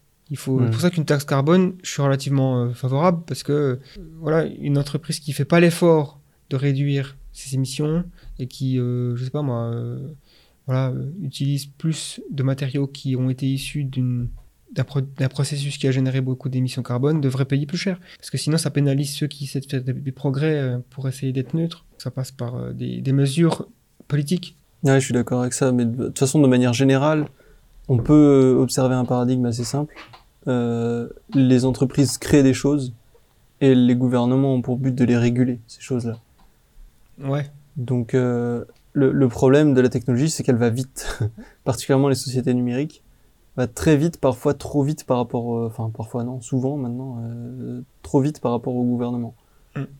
Euh, C'est-à-dire que on est face à des sociétés, des entreprises privées qui prennent des décisions vite parce qu'il y a de la compétition, parce qu'on est dans une, une logique euh, préda- prédatrice, ouais, c'est ça. Mhm. Enfin, prédatrice, pas forcément dans le mauvais sens du terme uniquement, mais il peut y avoir euh, juste de la compétition, quoi. Ouais. Euh, et, et forcément, bah, cette compétition-là, elle n'existe pas euh, dans les, chez les pouvoirs publics, quoi. Il y a juste des décisions à prendre en commun, et, et je pense que plus une société est démocratique, plus elle, enfin, elle elle a du mal à prendre des décisions rapidement et c'est pas forcément une, un appel à éliminer la démocratie, hein, bien entendu. C'est juste euh, un constat de l'incapacité des institutions à, à suivre le, le rythme. Quoi. Mm. Et, et effectivement, ça pose de plus en plus de problèmes au niveau euh, juridique parce que et financier, économique, euh, parce que bah là, on est, comme tu dis, euh, une taxe carbone, bah pourquoi pas euh, une peut-être une régulation de en amont de ce que ce que pourrait faire une entreprise numérique spécifiquement ou pas, ce qu'elle a le droit de faire ou pas, tu vois. Mhm. C'est poser des lois qui, qui en fait euh, serviraient de garde-fou plutôt que d'attendre euh, que le mal soit fait. En fait, c'est ça que je veux dire. Mais ça, on a encore trop peu d'expérience dans l'histoire pour le pour le définir euh, aujourd'hui. Ouais. Faut, faut y penser quoi. Après, je, je pense qu'il y a aussi un, un côté à la technologie, au numérique, qui qui est souvent, euh, en fait, le, le numérique amène une une consommation, parce qu'on est dans une guerre de l'attention et du temps. Et on est forcément euh, face à, à des, sociétés qui vont, euh, comme Facebook, euh, comme YouTube, euh, comme euh, Twitter, qui vont se faire la guerre sur le, temps qu'elles vont euh, capter chez les gens. Et ça, en fait, ça, crée une... euh, ça implique d'utiliser des mécanismes pour inciter les gens à consommer toujours plus. Et Netflix, c'est quand même euh, champion du monde à ce niveau-là. En tout cas, parmi les, les plus les plus aiguisés sur, ce- Mhm. sur cette discipline, sur le, le fait de capter l'attention des gens et de les garder. Et de la garder. Et, et je me dis que cette consommation-là, elle est souvent attribuée euh, à raison au, au mécanisme utilisé par les sociétés pour capter l'attention, mais elle est trop peu, euh, trop rarement attribuée au comportement humain en tant que tel. Je me dis qu'il y a aussi une éducation à faire à ce niveau-là. C'est-à-dire que aujourd'hui, dans les écoles, je j'ai pas connaissance d'une éducation au niveau de du, fait que les, les les applications peuvent devenir addictives, les téléphones euh, peuvent devenir addictifs. Euh, tu vois, il n'y a pas vraiment de, de prévention à ce niveau-là, et je trouve que c'est une erreur de notre part à nous, en tant que société, en tant que groupe d'individus, tu vois, de de pas de pas mettre des barrières Hmm. des, des barrières de sécurité quoi. Et je trouve que enfin je dis ça parce que il y a un truc que j'avais pas vu dans Fahrenheit 451 que j'ai découvert là en faisant le résumé du livre, c'est que il y a une nuance importante entre 1984 et Fahrenheit 451. C'est que dans 1984, c'est un régime autoritaire qui a été instauré par une une autorité, un gouvernement.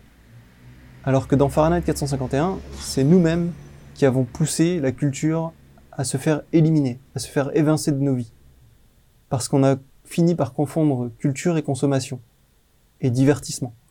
Et je trouve que ça, aujourd'hui, c'est quand même beaucoup plus proche de la réalité que 1984. Et c'est beaucoup plus insidieux. Donc vrai quand que on parle ça- de la technologie sobre et, enfin tu vois, un avenir enviable et sobre à la fois, je me dis ben ça rentre là-dedans aussi. Hmm. C'est, on, on- il faut savoir être sobre sur sa manière de consommer les choses et, et d'utiliser la technologie. Alors je parle de Netflix, mais ça peut être aussi de dans l'utilisation des applications, euh, euh, se faire livrer à domicile euh, par une application, par exemple, bah ça peut-être que ça rentre pas dans le cadre d'une certaine sobriété. Je suis d'accord, la, technologie, en fait, il faut qu'elle soit à notre service, plus que. et, qu'elle serve nos intérêts. Parce que je pense que on voit bien aussi les réseaux sociaux et ces, toutes ces applications qui sont nées récemment. Elles sont pas nos intérêts, elles sont, le consommateur, c'est un utilisateur. par rapport au fait de, euh, de, de consommer au lieu de, de confondre consommation et enfin de, de, de pas être au service de la technologie et que la technologie soit au service de, Ouais, parce que nous, quand on voit bien, aujourd'hui, on est les, on est les produits finalement dans ces, toutes ces applications qui sont gratuites, tout ça. Elles nous offrent des petites doses de dopamine de temps en temps, voilà. Et, elles peuvent remplir des fonctions intéressantes. Hein. Je pense que tous les aspects euh, qui sont offerts par les réseaux sociaux ne sont pas négatifs, mais il y a quand même un, système assez pervers derrière, le système des, publicités euh, sur Facebook, euh, même YouTube, qui, crée des motivations perverses de maintenir l'utilisateur. Et en, plus, ça s'est traduit par des algorithmes qui ont réussi à comprendre que les êtres humains sont plus facilement scotchés sur leurs applications lorsqu'ils sont énervés, enragés, lorsqu'ils sont pas d'accord Mhm. avec ce qu'ils voient. Donc, en fait, ça nous permet de ça, créer des plateformes qui favorisent des contenus polarisants, des théories du complot, euh, des trucs qui Mhm. montrent le parti opposé qu'on n'aime pas euh, sous une lumière euh, qui nous énerve. Enfin bref, tout ça, ça empêche la collaboration. Et, et donc, si tu recables toutes ces applications et tous ces systèmes vers plutôt quelque chose qui nous sert nous, ça pourrait être euh, beaucoup plus bénéfique pour la société. On pourrait avoir des... Parce que le moteur de recommandation de Netflix, de YouTube, tout ça, il pourrait être vraiment adapté à ce qu'on veut à un moment donné dans notre vie, plutôt que vouloir nous rendre accro. Et euh, voilà. Bah, en fait, mm, c'est là où j'ai du mal à te rejoindre quand même parce que je me dis que le, le problème de l'économie, c'est qu'on croit à l'homo economicus, tu vois. C'est-à-dire un être humain rationnel qui va forcément chercher ses besoins. euh, chercher à résoudre ses besoins. Mais en réalité, euh, dans les faits, les gens achètent ce dont ils ont envie, pas ce dont ils ont besoin, ou ils consomment ce dont ils ont envie. Et, et pas forcément ce dont ils ont réellement besoin. Alors, euh, par chance, euh, par moment, ça tombe, euh, enfin, il y a une intersection entre les deux. Mais je, je suis pas sûr que, euh, tu vois, dire que le Netflix euh, devrait adapter son algorithme pour euh, offrir ce que les gens ont réellement besoin, ce dont les gens ont réellement besoin et pas forcément ce qu'ils veulent consommer tout de suite. Je suis pas sûr que ce soit très pertinent. Parce que finalement, ça, on peut pas agir là-dessus.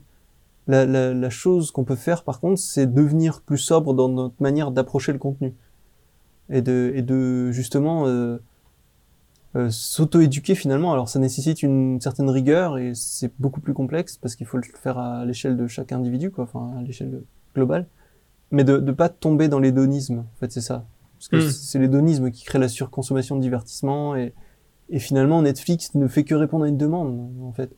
Et, et parce qu'il y a une compétition, ils sont obligés de, enfin en face ils ont Disney, ils ont, voilà, on peut accuser euh, Netflix, mais en fait euh, c'est pareil pour tous quoi. Après, l'idée de- d'enjeu de recommandation, euh, tu peux comprendre la logique, hein, finalement, quand tu es un programmeur euh, chez Netflix, et même quand tu un consommateur, est-ce que c'est mieux d'avoir un truc aléatoire, où finalement, où, tu es obligé de rechercher tes films, ou tu as un engin qui sait ce que tu as vu avant, est-ce que tu as plutôt aimé, qui te... vois, je comprends la logique d'avoir implément- euh, d'avoir mis en place cette, euh, cet outil, et ça paraît...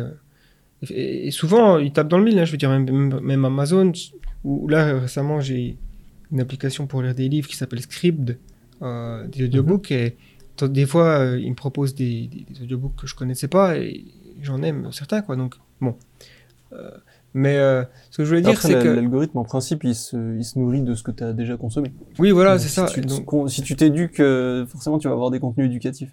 Mais si, si tu tombes Ouais. dans le divertissement pur, tu vas avoir que ça. Et Ouais. là, ça peut créer un cercle vicieux. bah après il y a aussi l'idée de filtre, ouais, de, de filtre euh, des bulles où c'est qu'on est enfermé dans ce qu'on consomme tout le temps quoi. Ça c'est sûr. Et- et- mais ce serait tellement. Il me semble que ça serait super facile à casser, quoi. Il suffirait que l'algorithme te propose une vidéo sur trois ou une vidéo sur quatre qui soit complètement hors de ton euh, champ de d'attention et de d'intérêt et qui attise ta curiosité pour que tu cliques dessus. Enfin, je sais pas.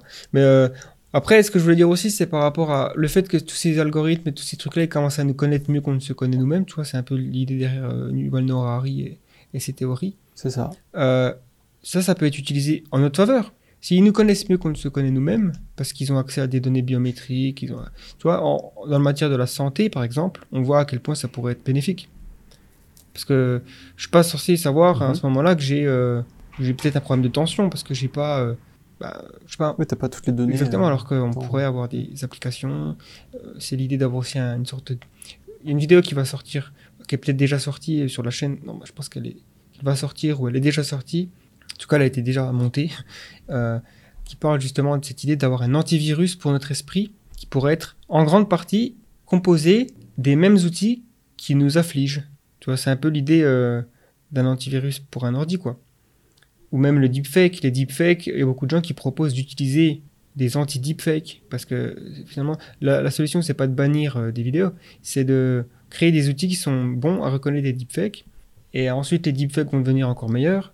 Les outils vont devenir meilleurs pour reconnaître les deepfakes. Et on est dans une course à l'armement donc euh, c'est toujours un peu la même chose. Mm. mais ouais après effectivement se connaître soi-même c'est aussi une bonne chose. Et apprendre à, à connaître ses vices ses biais cognitifs aussi même si c'est difficile d'agir parce qu'il y a des études qui montrent que quand tu tu t'étudies les biais cognitifs et les différents euh, biais en fait euh, de l'humanité d'un être humain quoi, Mhm. moyen le cerveau qui est voilà qui a évolué euh, pendant des millions d'années qui a plein de finalement ple- plein de raccourcis qu'il prend et ça nous permet de enfin ça nous Dans son raisonnement. ouais ça court-circuite des fois notre raisonnement Mhm. Quand, quand tu commences à les apprendre en fait tu deviens bon à les reconnaître chez les autres c'est rigolo Mais par contre euh, on Mhm. reste toujours sujet à nos propres biais peut-être euh, certaines pratiques de méditation ont tendance à peut-être montrer, il faudrait voir s'il y a des, su- des, des études scientifiques faites là-dessus, mais euh, la méditation de pleine conscience, ce genre de choses, pourrait euh, nous permettre de voir peut-être si on a des biais. D'observer ses pensées, etc. Ouais. Enfin voilà quoi. Mhm. Après, ouais, c'est compliqué le, sujet des billets, mais ça, c'est quand même un truc. Je me dis que ça devrait être euh, appris dans les écoles. Les biais cognitifs, les biais de raisonnement, la logique, euh, la, la façon d'interpréter les informations que tu reçois, euh, parce qu'il y a une différence entre une donnée et une information. je veux dire, tu peux pas. parce que ça, ça, ça crée beaucoup de divisions. on l'a vu avec le documentaire qui, est sorti récemment de Social Dilemma. Ouais. euh, euh, derrière nos écrans de fumée. Ça, pour le coup, c'est Netflix. C'est un, un document, un documentaire très intéressant à voir. D'ailleurs, c'est étonnant que ça sorte sur une plateforme technologique. Mais bon, Mm. c'est un autre débat. Mais il y a une vraie éducation à faire là-dessus, euh, sur le, le, le fait que si tu ne te connais pas toi-même, tu peux aussi tomber très facilement dans une division euh, au niveau politique, euh, au niveau des avis, euh, de, de, de ta perception du monde, etc. Mhm. Euh, c'est comme ça qu'on se retrouve avec de- des complotistes, etc., etc. Enfin, tous les, les trucs, euh, les, les dérives en fait du, du raisonnement. hein. Et je dis ça en ayant moi-même des billets cognitifs. hein. Il y a peut-être des, des choses que j'ai vues et que j'ai prises pour des complots, alors qu'en fait euh, c'est peut-être des, des choses avérées. Euh, maintenant, moi, le mot complot euh, en soi, il me, il me fait quand même reculer d'un pas, euh, même voire de deux, parce que entre magouille et complot, il y a quand même un- une frontière assez énorme. Ouais, non, mais c'est clair. Après, on- c'est clair. Le... Mais, mais pour revenir sur la- le fait de la sobriété technologique, moi je pense que la sobriété, elle commence par la, une sobriété psychologique en fait. C'est une conscience psychologique qui te permet de, de prendre toi-même des distances et de développer une propre discipline, une discipline qui t'est propre, je veux dire, une rigueur dans la manière dont tu consommes les choses. Le stoïcisme, par exemple, euh, philosophie grecque, euh, non, euh, ouais, philosophie antique, s'appelle le stoïcisme, qui rejoint pas mal ça. Et euh, c'est important de prendre. Ou le minimalisme, hein, on peut aussi. Il y a des gens, voilà, qui, qui adoptent une vie minimaliste, c'est-à-dire qui se détachent des possessions matérielles le plus possible. Alors ça les empêche pas de bénéficier, voilà, de, de, de technologies modernes. C'est pas des Amish non plus, mais c'est juste Hmm. ils considèrent que c'est pas important d'avoir le tous les nouveaux appareils qui, qui vont sortir ou d'avoir euh, accès à tous les réseaux streaming de, offerts et d'être euh, et d'avoir euh, un compte sur toutes les plateformes de réseaux sociaux euh, Ouais. d'avoir même même en, tec- en- en- enfin, d'un point de vue esthétique le minimalisme c'est euh, c'est pas avoir 35 peintures sur ton mur tu vois c'est donc je, je dis pas que c'est euh, c'est une vertu d'être minimaliste hein. c'est juste un choix qui peut emmener à peut-être euh, se détacher de certaines stratégies utilisées par les géants de la tech et autres acteurs qui peuvent avoir des répercussions néfastes sur euh, sa vie. Après, on dit que le, ton habitat représente ton intérieur. C'est vrai ça, ouais. Donc généralement, euh, si, si tu es euh, minimaliste, ça commence par la philosophie, euh, Mm.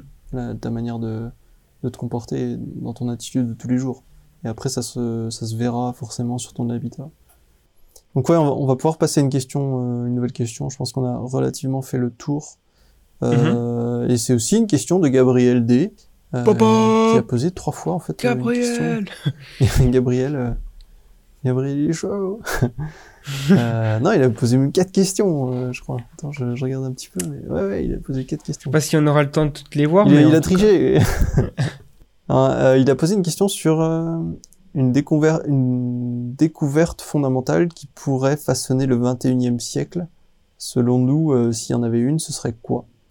Bah, on a mentionné la fusion nucléaire, je pense que ça, ça serait quand même une, une découverte fondamentale qui façonnerait le 21e siècle, puisque ça relancerait, enfin, ça nous mènerait, euh, bien qu'il y ait des énergies renouvelables et des alternatives propres, entre guillemets, euh, pour sortir de l'ère des énergies fossiles, qui est finalement euh, certainement une des périodes dans les futurs livres d'histoire qui sera marquée en rouge, comme ça, l'ère des énergies fossiles, et il y aura une petite case qui viendra après, qui sera l'ère des... Je sais pas, euh, peut-être que ça sera l'ère de la fusion nucléaire, mais en tout cas, ouais, pour moi, ça serait une des technologies vraiment euh, que je mettrais en haut de la liste, avec l'intelligence artificielle générale. Je pense que ça, vu comme c'est parti, ça devrait arriver ce siècle-là. Euh, beaucoup d'experts du domaine ont, donné différentes dates, mais il y en a très peu qui ont donné euh, des dates qui, qui sont après 2100. Euh, donc une IA générale, hein, une IA qui a, on va dire, une intelligence généralisée euh, à plusieurs domaines, qui est capable d'apprendre non seulement à jouer aux échecs, mais de passer à un autre jeu et apprendre ça très rapidement, et ensuite peut-être de passer à, à autre chose qu'un jeu, peut-être passer à conduire une voiture, hop, elle arrive à conduire une voiture. Donc la même intelligence artificielle capable de faire plein de choses différentes. C'est un truc qu'on n'a pas fait encore, qui pourrait bouleverser euh, pas mal la face de la Terre parce que tout de suite, on a quelque chose qui est aussi intelligent que nous. Et, en fait, ouais, après, on, entre dans, le, dans les scénarios de est-ce que c'est une IA qui va rester à notre niveau, partir, euh, voilà, devenir super intelligente. Et là, c'est. C'est Terminator. Ouais, c'est soit Terminator, soit euh, Utopie. euh. Effectivement, on voit bien à quel point ça pourrait euh, changer les choses, hein, parce que bon, on aurait une sorte de. Parce que finalement, l'intelligence limite euh, l'accès à nos connaissances sur le monde, sur la réalité. Voilà, il y a des problèmes qui sont difficiles pour un certain niveau d'intelligence. Mhm. Comme ITER, par exemple. Ouais, ITER, voilà, on, blo- on bloque certainement sur des questions d'intelligence Mm. qui sont résolues par des intelligences collectives. hein, on se met ensemble, on, rés- on résout des problèmes. Euh, voilà, un enfant de 5 ans, ça peut être difficile pour lui de résoudre une équation, euh, mais s'il passe suffisamment de temps, il, est- il accroît son intelligence dans un domaine particulier, il est capable de résoudre cette équation. Ben, une, IA, une IA générale, ce sera peut-être une IA capable de nous aider à résoudre des problèmes. Donc euh, à partir de là, on voit que ça peut, ça peut nous mener sur un chemin bénéfique. Après, pour moi, tu as dit un mot-clé, c'est le temps. C'est-à-dire que c'est pas seulement une question de niveau d'intelligence, à mon sens, c'est aussi une question de, de gagner du temps sur des problèmes complexes qui doivent être calculés euh, plus rapidement. Et du coup, ça suppose euh, bah, forcément une, une accélération du, de la recherche, par exemple pour ITER, euh, des problèmes comme ça, euh, ils peuvent être euh, résolus vachement vite. Et en fait, il y a un truc que je me dis, c'est peut-être que avant d'avoir une IA générale, il faudrait peut-être miser sur euh, une IA semi-générale. Ce que j'appellerais une IA semi-générale, c'est genre un, un... L'être humain serait toujours aux commandes euh, de... Je veux dire, l'être humain choisit quelle IA restreinte il- dont il a besoin pour chaque problème. Mais en fait, il y a tellement d'IA restreintes euh, très très fortes qu'on est face à une IA générale qui n'est pas autopilotée. Mais, mais tu vois ce que je veux dire? Mm. Genre si on a un ensemble d'IA restreintes qui en fait sont hyper fortes à résoudre des problèmes très spécifiques, ben on a presque le pouvoir d'une IA générale entre les mains. Ouais, je vois ce que tu veux dire. Après, euh, on est un peu dans ce cas-là aujourd'hui, quoi, finalement, parce que tous les, tous les, toutes les deux semaines, il y a une application d'IA restreinte qui est, voilà, qui est utilisée. Ouais, mais il y, a- il y a quand même un, un côté, euh, tu vois, l'IA existe depuis très longtemps, mais on n'en parle pas forcément depuis extrêmement longtemps. Enfin, je veux dire au niveau euh, à, à une grande échelle. C'est d'un coup, j'ai l'impression qu'il y a eu un éveil euh, en mode, waouh, mais en fait, on fait des intelligences artificielles. Bah, en fait, une calculatrice c'est une IA, tu vois, mais euh, mais sur le principe, je pense que ça, une IA semi-générale, comme je te dis, à mon sens, on, ça, ça va devenir un buzzword dans les prochaines années, tu vois, si on, si on parle comme ça. Ouais, bah après, il y a, y a- je sais pas, faudra voir en fait à quel point ça peut aller vite, parce que finalement, aujourd'hui, euh, voilà, Google, avec DeepMind, ils sont euh, offici- enfin, ils le cachent pas, hein, ils, sont, ils travaillent sur le développement d'une IA générale, c'est leur but. Mm. avec les milliards de Google, on peut estimer qu'ils y arriveront. Donc après, euh, parce qu'une IA générale, il y a beaucoup de choses à dire, hein, évidemment, mais euh, ça, ça repose sur euh, peut-être la puissance de calcul. Donc il y a certaines personnes qui pensent que si on atteint le- une, une puissance de calcul similaire à ce que le cerveau est capable de faire, donc finalement, il faut faire une petite conversion, mais en gros, en calcul par seconde, c'est euh, 10 puissance 17, il me semble. Euh, Aujourd'hui, on est euh, à 10 puissance 9, quelque chose comme ça mais ça, c'est une croissance exponentielle avec la loi de Moore.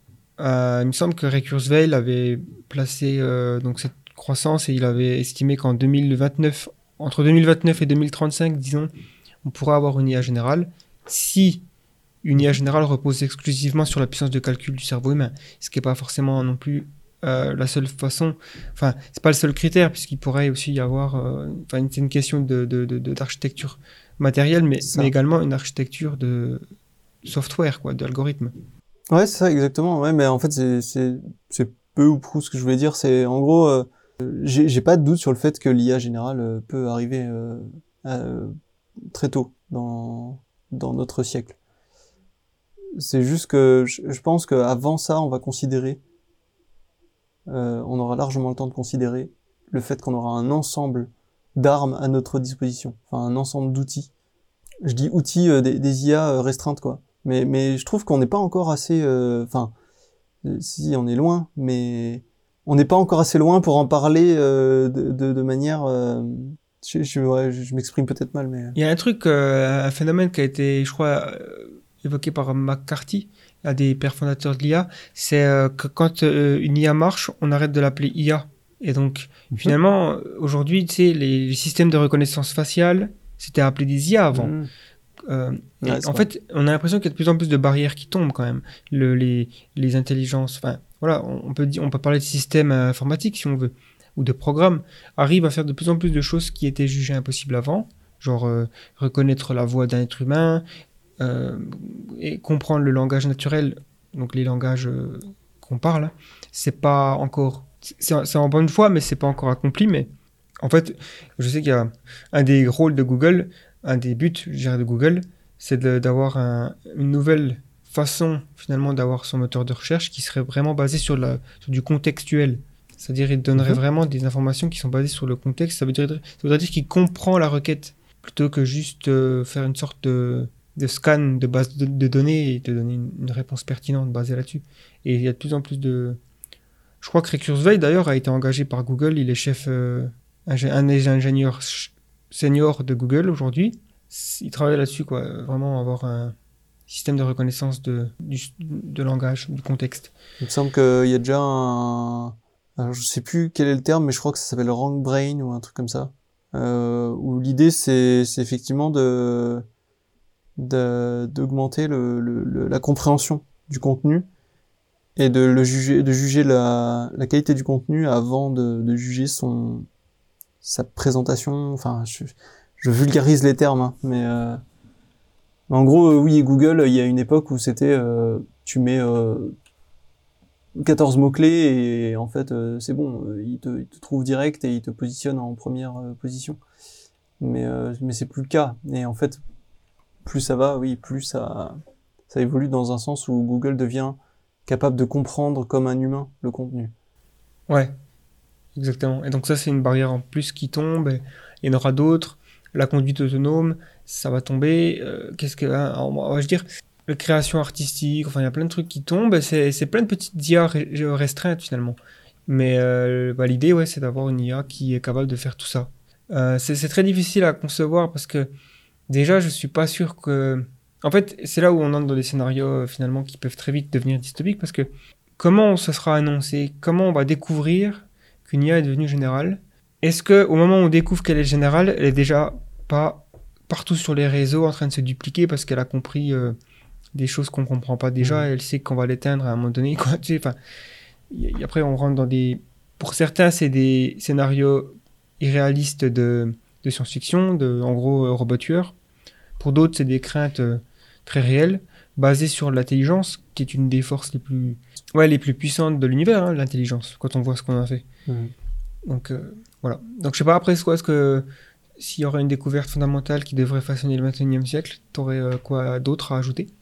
Euh, moi, je pense qu'il y a bah, déjà l'IA forcément, c'est sûr, on peut pas le redire, mais l'IA va Mhm. entraîner d'autres découvertes beaucoup plus rapidement que qu'on le pense quoi.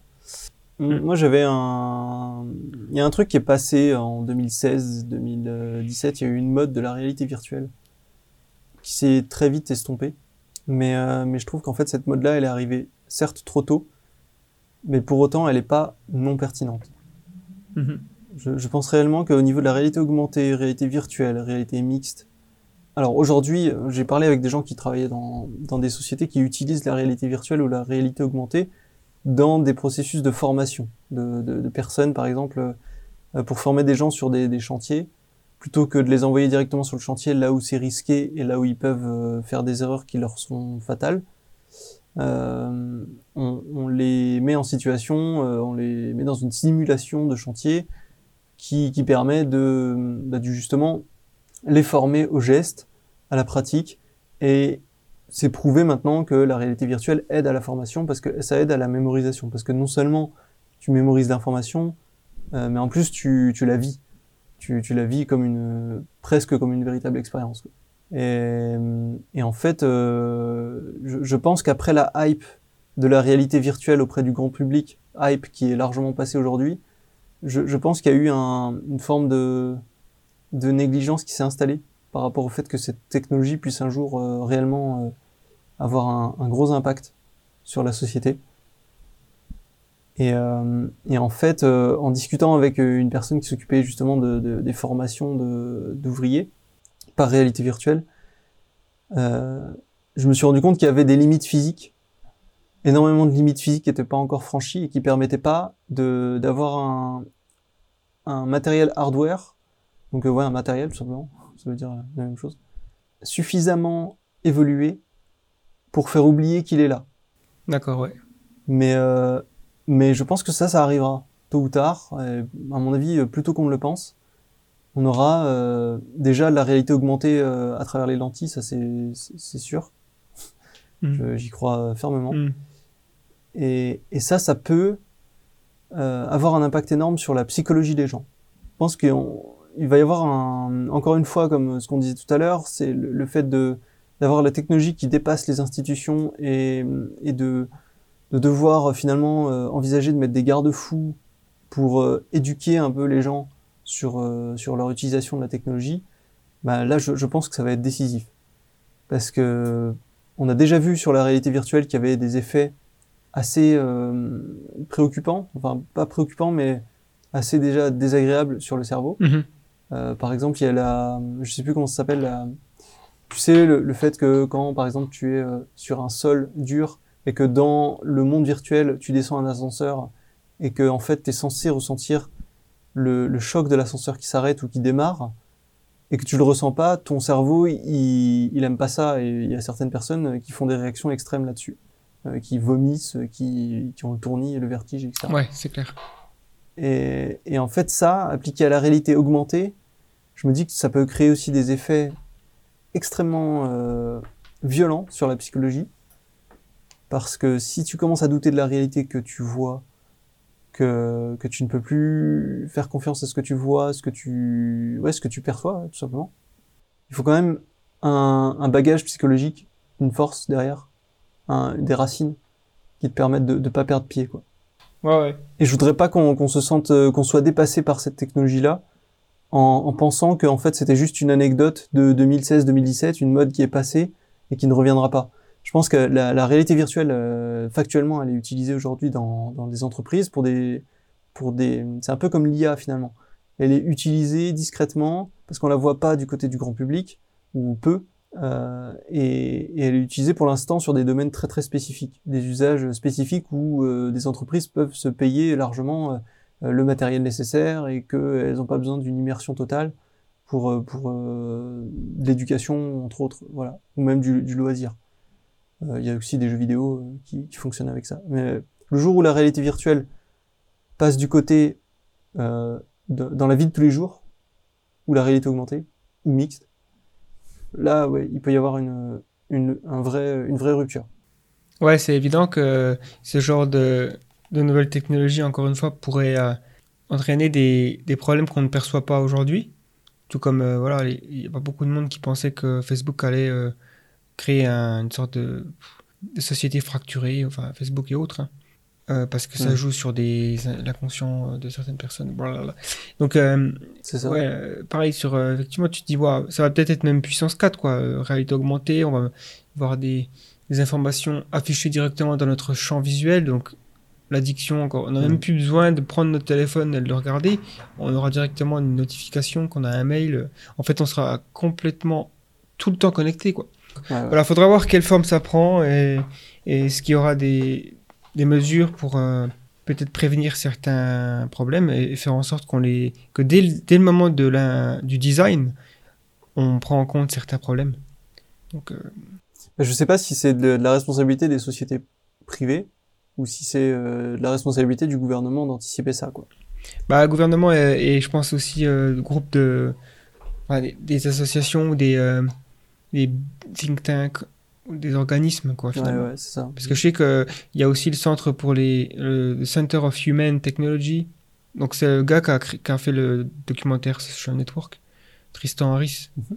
Lui, il vient justement de ce. Non, euh, Social Dilemma. Social Ah oui, ouais. c'est David Fincher. des Social Dilemma, ouais. qui est lié, finalement. C'est peut-être le, Ah le deuxième, le sequel. ouais, c'est un peu ça. Et en fait, Tristan Harris, ouais, c'est quelqu'un justement qui, qui vient du monde du. Il travaille à Google, je crois, un truc comme ça. Enfin, il a une- un parcours dans la tech.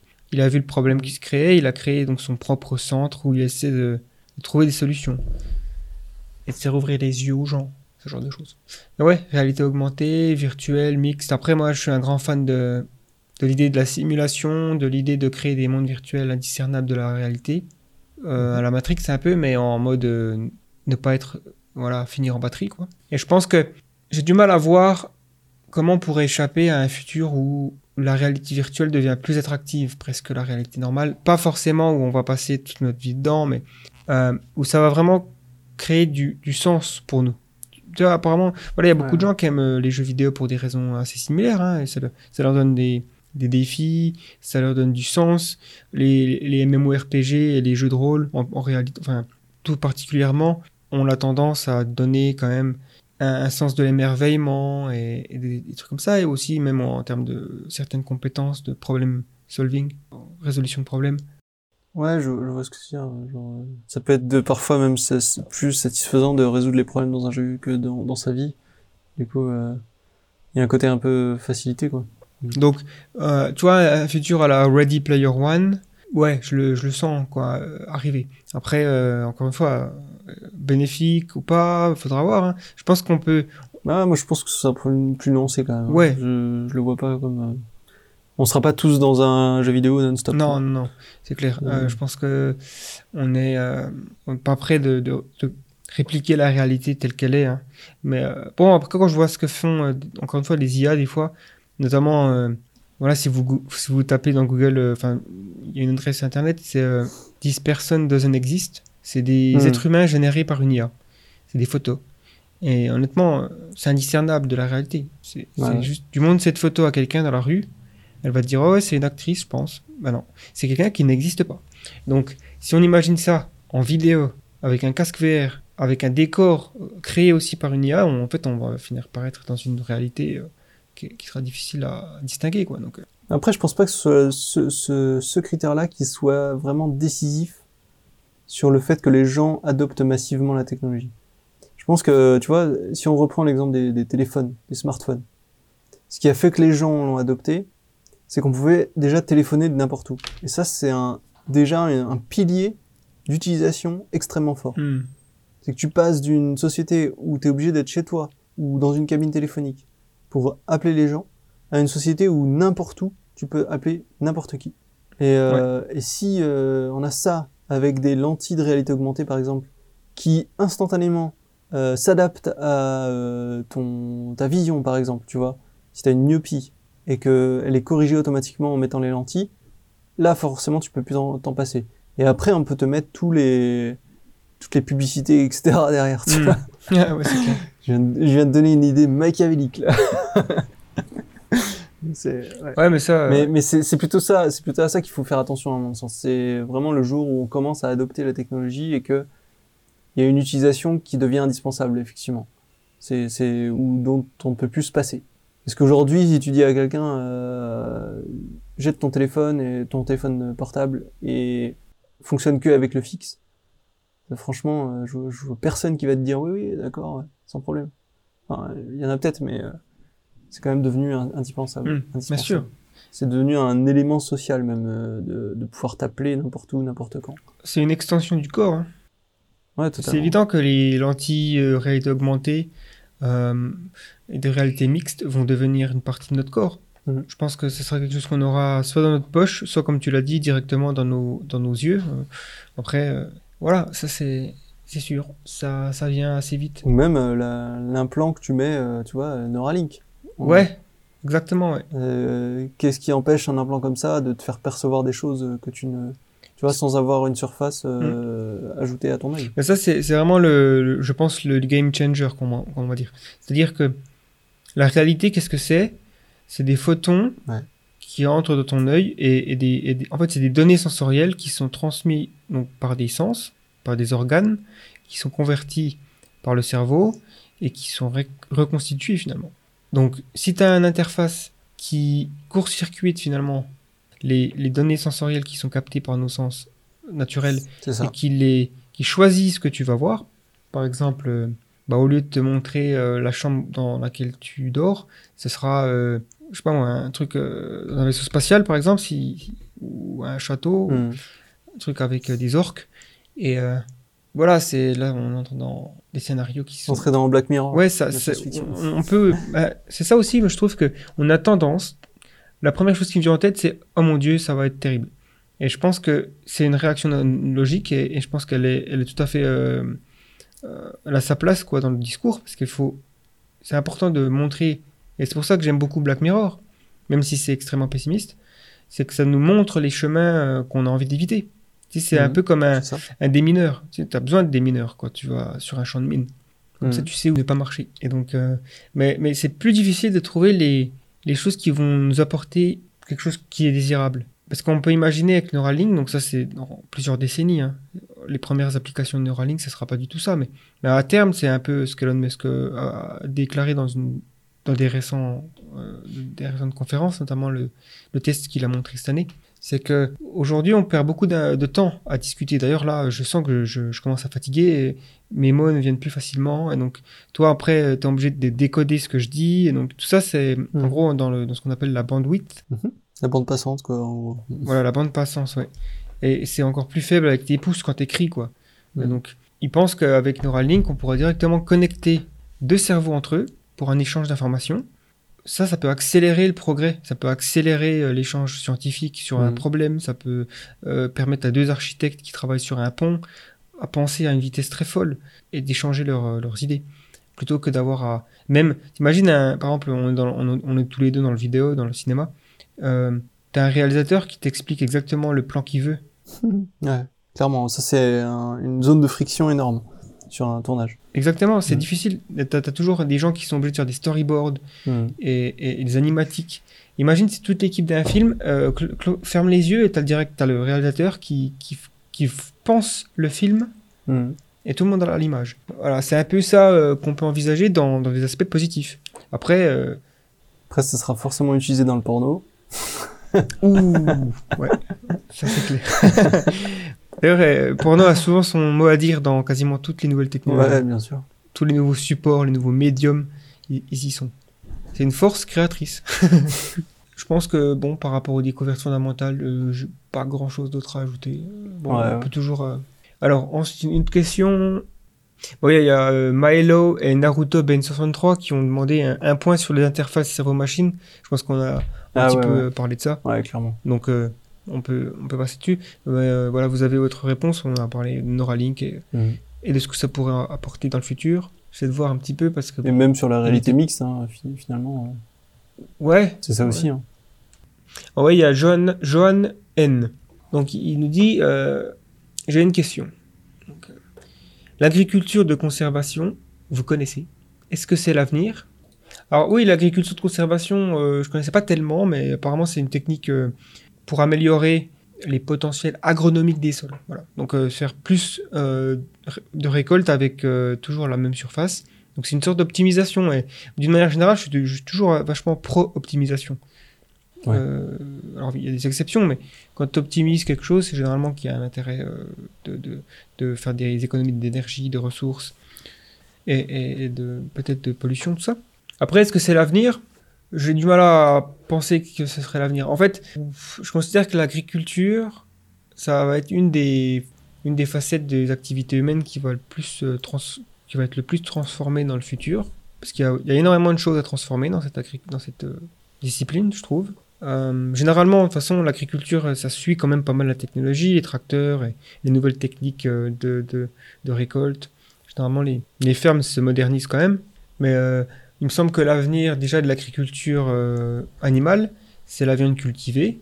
J'en ai déjà parlé pas mal et euh, il y a un podcast qui est sorti récemment avec euh, Nathalie Roland et Tom Brie-Chevalier, qui sont deux personnes qualifiées dans le domaine. Et donc, bah, j'invite les gens à aller voir ce, podcast. En gros, la viande cultivée, c'est avoir de la viande sans avoir besoin d'élever un animal, mais juste en élevant des cellules et en les faisant se multiplier dans un environnement contrôlé où on ait la possibilité de, de donner les bons nutriments et tout ça pour avoir après un- une viande qui est consommable. Il n'y a pas eu de, non seulement d'impact environnemental lié à l'agriculture animale, mais en plus il n'y a pas eu de souffrance animale, qui est un gros sujet aussi de morale euh, où on a des progrès à faire. En plus de ça, j'ajouterais l'agriculture euh, verticale, donc tout ce qui est agriculture citadine.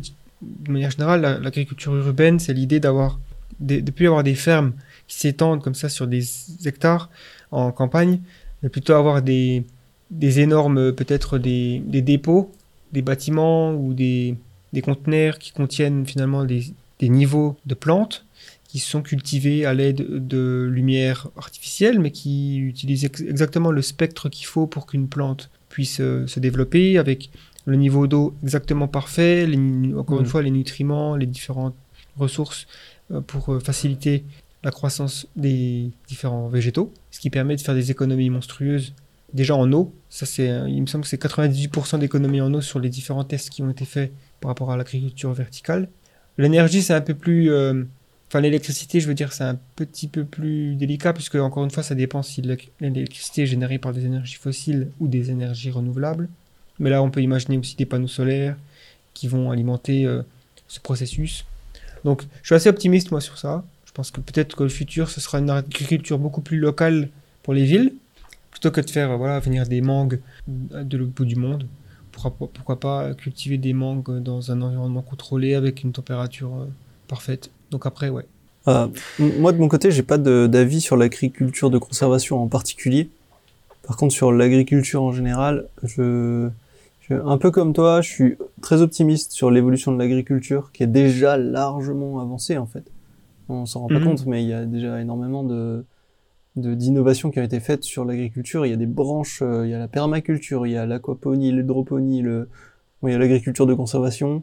Enfin, il y a énormément de techniques euh, culturelles euh, qui se sont développées et en fait, euh, le, la multiplicité des branches euh, prend, enfin, prouve que de toute manière, l'agriculture est, est vouée à évoluer dans le bon sens et de manière euh, très rapide. Maintenant, je me montrerai quand même beaucoup moins optimiste pour les agriculteurs.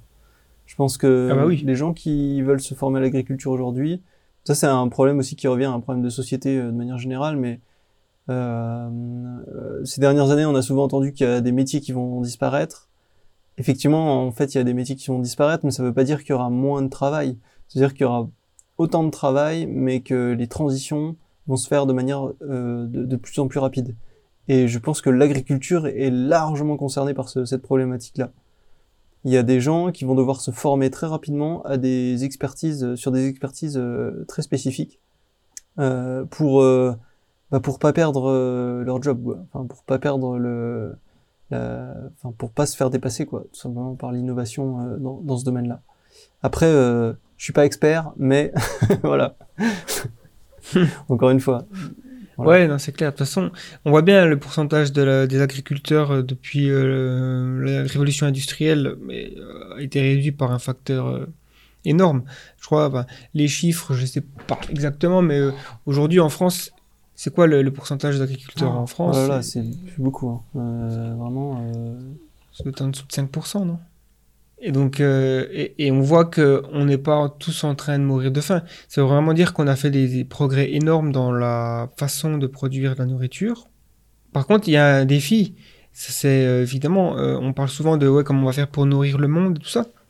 Je suis pas vraiment inquiet sur l'idée de est-ce qu'on aura assez, voilà, de pour nourrir le monde. Est-ce que voilà, euh, je pense qu'on a suffisamment d'innovation dans, la boîte à outils, je dirais. Mais C'est plus par rapport à quel type de nourriture on va pouvoir nourrir les gens. Parce qu'en fait, si on veut vraiment nourrir la planète, on va devoir changer la façon dont on produit euh, la nourriture. Notamment, comme je disais, l'agriculture animale. C'est pas raisonnable aujourd'hui d'envisager nourrir tous les pays en voie de développement avec les mêmes euh, niveaux de production alimentaire de, de viande. Ça va tellement générer de pollution euh, de gaz à effet de serre, de méthane, de CO2.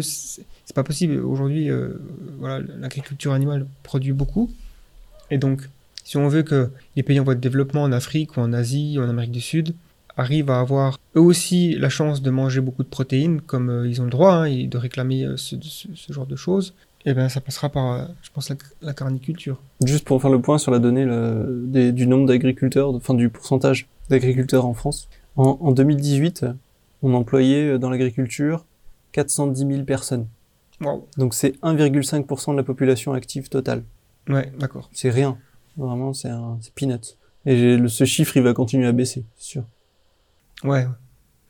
Donc, euh, effectivement. Après, il y a aussi l'agriculture d'insectes qu'on pourrait ajouter à la liste des, Ouais. des potentiels. euh, C'est c'est plus sujet à controverse parce que euh, je pense qu'il y a quand même une barrière culturelle. Ouais, exact. Mais les insectes sont une super source de protéines. Euh, D'un point de vue éthique, c'est beaucoup plus euh, sou- souple, je dirais, parce que on- a quand même beaucoup moins de raisons de penser qu'ils ont euh, ben, une souffrance psychologique. le simple fait d'avoir une agriculture basée sur les insectes, je veux dire, c'est plus facile aussi à, à produire, à moins de ressources, hein, évidemment. Mm. Donc, euh, il y en a beaucoup aussi qui parlent d'agriculture d'insectes pour l'espace. Je veux dire, avoir une ferme d'insectes sur la Lune ou sur Mars, ça pourrait être une bonne source de protéines pour les, les colons. hein. Mhm. Euh, en tout cas, euh, je sais que c'est pas tellement un problème en Asie, hein, manger des insectes. Ça l'est euh, un peu plus en, en Occident. Pourtant, quand même, hein, il y a quand même d'hypocrisie à ce niveau-là, je trouve, parce qu'en France, on mange des escargots. Mhm. Est-ce qu'on est vraiment loin d'imaginer manger des sauterelles?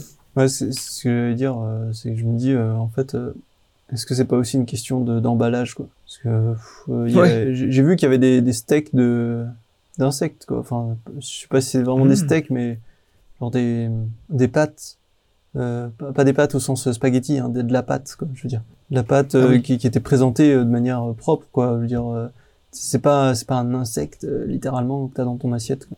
Euh, Ouais, effectivement, il y a cette répulsion qu'on peut Mhm. avoir. Pourtant, euh, ouais, il y, a il y a des trucs beaucoup plus crades qu'on mange, hein, je trouve. Ouais. Bah le, le foie, euh, hard, Ouais. quoi. Franchement. Ouais, ah. ouais. Et les, les fruits de mer, euh, c'est des insectes de mer. hein, Ouais, ouais. L'agriculture du futur sera très différente. Ouais, donc l'agriculture, euh, voilà, on est plutôt positif, euh, enfin un peu optimiste sur l'agriculture en soi, mais pas sur le, le métier d'agriculteur euh, qui va devoir se renouveler très très rapidement et ça va être euh, ça va être encore sujet à bah, de nombreux euh, déboires euh, sociétaux, euh, sociaux, et économiques. Voilà. Oui. À la limite, il pourrait y avoir un futur sur les fermes hydroponiques sur Mars. Ouais. À la Star Wars. Non mais là, après l'hydroponie, euh, tout ce qui est aquaponie, tout ça, j'y crois à fond parce que, enfin, j'y crois, y a pas à y croire, c'est déjà, ça existe. Mais je, je crois à son développement à grande échelle parce que je me dis, euh, dans n'importe quel, tu prends n'importe quel bâtiment open euh, space, tu vois, un truc genre euh, un, un bâtiment à la défense ou quoi, tu mets ta ligne de l'agriculture sur tous les plafonds ou tous les murs. Euh, déjà, un, ça te fait euh, de la verdure à l'intérieur, ça te fait respirer. Deux, c'est utile parce que ça crée de la de la nourriture. Enfin, tu vois, il y a plein de- d'espaces en fait qui sont aménageables comme ça. Quoi. C'est ce que je veux dire par là, c'est peut-être pas forcément faire ça spécifiquement, peut-être pas aller mettre des, des planter des tomates à la défense, mais euh, Non, bah non, des courgettes dans le, dans le bureau du, du boss. Il y a largement de quoi faire en termes d'espace et, et c'est pas c'est pas un énorme défi finalement. Je trouve que c'est c'est très accessible pour euh, qui veut vraiment euh, travailler le sujet en profondeur. Il y a beaucoup d'espace à, à réclamer. Bon, juste pour, euh, pour prendre un exemple, mais si il s'avère que les voitures autonomes explosent dans le futur, quoi. Je dirais explosent pas au sens littéral, hein, mais que ça se vende bien, que ça apporte un vrai, un- une vraie solution, euh, tu vois. Euh, eh ben, est-ce qu'on aura besoin de parking? Parce que les parkings, ça représente énormément d'espace euh, Ouais. dans les villes. Hmm. On aura moins besoin de parking parce qu'on va certainement prendre euh, prendre une voiture autonome, aller chez soi, la voiture autonome retournera au boulot ou ce genre de choses, ou l'inverse. Et, et donc on peut transformer peut-être les parkings en jardin citadin, citadin ou en parc de jeux, ou en espace de détente. Enfin, les villes vont être, je pense, très différentes dans le futur. Voilà. Question suivante, s'il vous plaît. Euh, donc euh, il y a une question, il y, a une- il y a une question euh, sur laquelle on va vite passer, mais qui, qui est de Firch, qui- qui demande pourquoi s'obstiner à chercher une forme de vie intelligente sur une autre planète alors qu'il n'y en a manifestement pas sur Terre? Ouais, bonne question. C'est vrai qu'on peut se poser la question. C'est peut-être la réponse au paradoxe de Fermi. Finalement, ils sont venus, mais ils ont vu qu'il n'y avait pas grand-chose d'intéressant à voir. Ils sont repartis aussi vite. C'est ça. Ils se sont dit oh là là, ici, ça craint. Donc après on a une question de Jeff McJefferson qui nous demande notre euh, nous-mêmes idéal et, et quelle technologie aiderait à parvenir à ce nous-mêmes idéal, ce soi idéal qu'on aurait. C'est quoi ton soi idéal, ton toi idéal? Bah, c'est difficile à dire. Enfin, je pense que euh, les réponses, une réponse évidente, ce serait un moi libéré des différents biais cognitifs, euh, libéré de toute tout le bagage finalement qu'on a accumulé à travers l'évolution donc la- darwinienne, Mhm. de voilà euh, la survie des gènes qui se reproduisent le mieux, bah, finalement survivent, peu importe s'ils ont un- une utilité ou non euh, aujourd'hui finalement. Donc Mhm. je pense que des, des- des- des émotions comme la jalousie, l'envie, la colère, euh, pour des choses qui n'ont pas lieu d'être, euh, ou être stressé parce qu'on n'a pas reçu suffisamment de, de j'aime sur sa- son post Facebook, tout ça, c'est des, choses qui sont vraiment issues de, du tréfonds de l'aube de l'humanité. quoi. Et donc, si on pouvait se débarrasser de ça, ce serait pas une mauvaise chose. Je pense que le moi-même idéal aussi, pourquoi pas vivre euh, plus longtemps en bonne santé. Hein. Mhm. Euh, mais là, on est sur le physique. Donc après, euh, un, moi-même idéal pourrait aussi vouloir euh, plus de capacités cognitives, d'intelligence, de curiosité, de créativité. Euh, voilà, euh, tu fais la liste, quoi. Et, je pense que toutes les vertus, finalement, qu'on pourrait vouloir, les augmenter et être moins susceptible par nos défauts, ce serait pas mal. Donc là, on entre finalement dans le transhumanisme, hein, d'une certaine façon, puisqu'on est sur des technologies qui pourraient en arriver là. hein. Après, c'est un peu le but de Neuralink. hein. Je crois qu'Elon Musk, il avait dit aussi de... Mm. que tout ce qui était anxiété, insomnie, tout ça, il voulait le résoudre. Ouais. C'était l'objectif, ouais. Après, aussi, un moi-même idéal serait un moi qui soit plus sage. Donc sage dans le sens euh, pas gentil, hein, euh, mais la sagesse, euh, parce que on- voilà, euh, un des problèmes de l'humanité, ça c'est Is- Isaac Asimov qui disait ça, c'est une de ses quotes, citations, c'est l'aspect tragique de l'humanité, c'est que nos technologies avancent plus vite que notre sagesse. Et donc, c'est une recette pour la catastrophe, si ça continue. C'est aussi l'idée d'atteindre la maturité technologique. Carl Sagan qui en parlait, il me semble. Donc, cette idée que on aurait la sagesse euh, qui accompagne nos technologies divines, finalement, de plus en plus divines, dans, Mhm. dans nos connaissances des lois de nature qui nous permettent d'utiliser des choses incroyables. Il, il faut que ça s'accompagne de sagesse, et peut-être que est-ce que la technologie peut nous aider à, nous rendre plus sages C'est un peu paradoxal finalement, parce qu'on se dit, il faut, qu'on soit aussi sage que nos technologies, mais est-ce qu'on peut utiliser la technologie pour nous rendre plus sages? Ça, c'est une bonne question.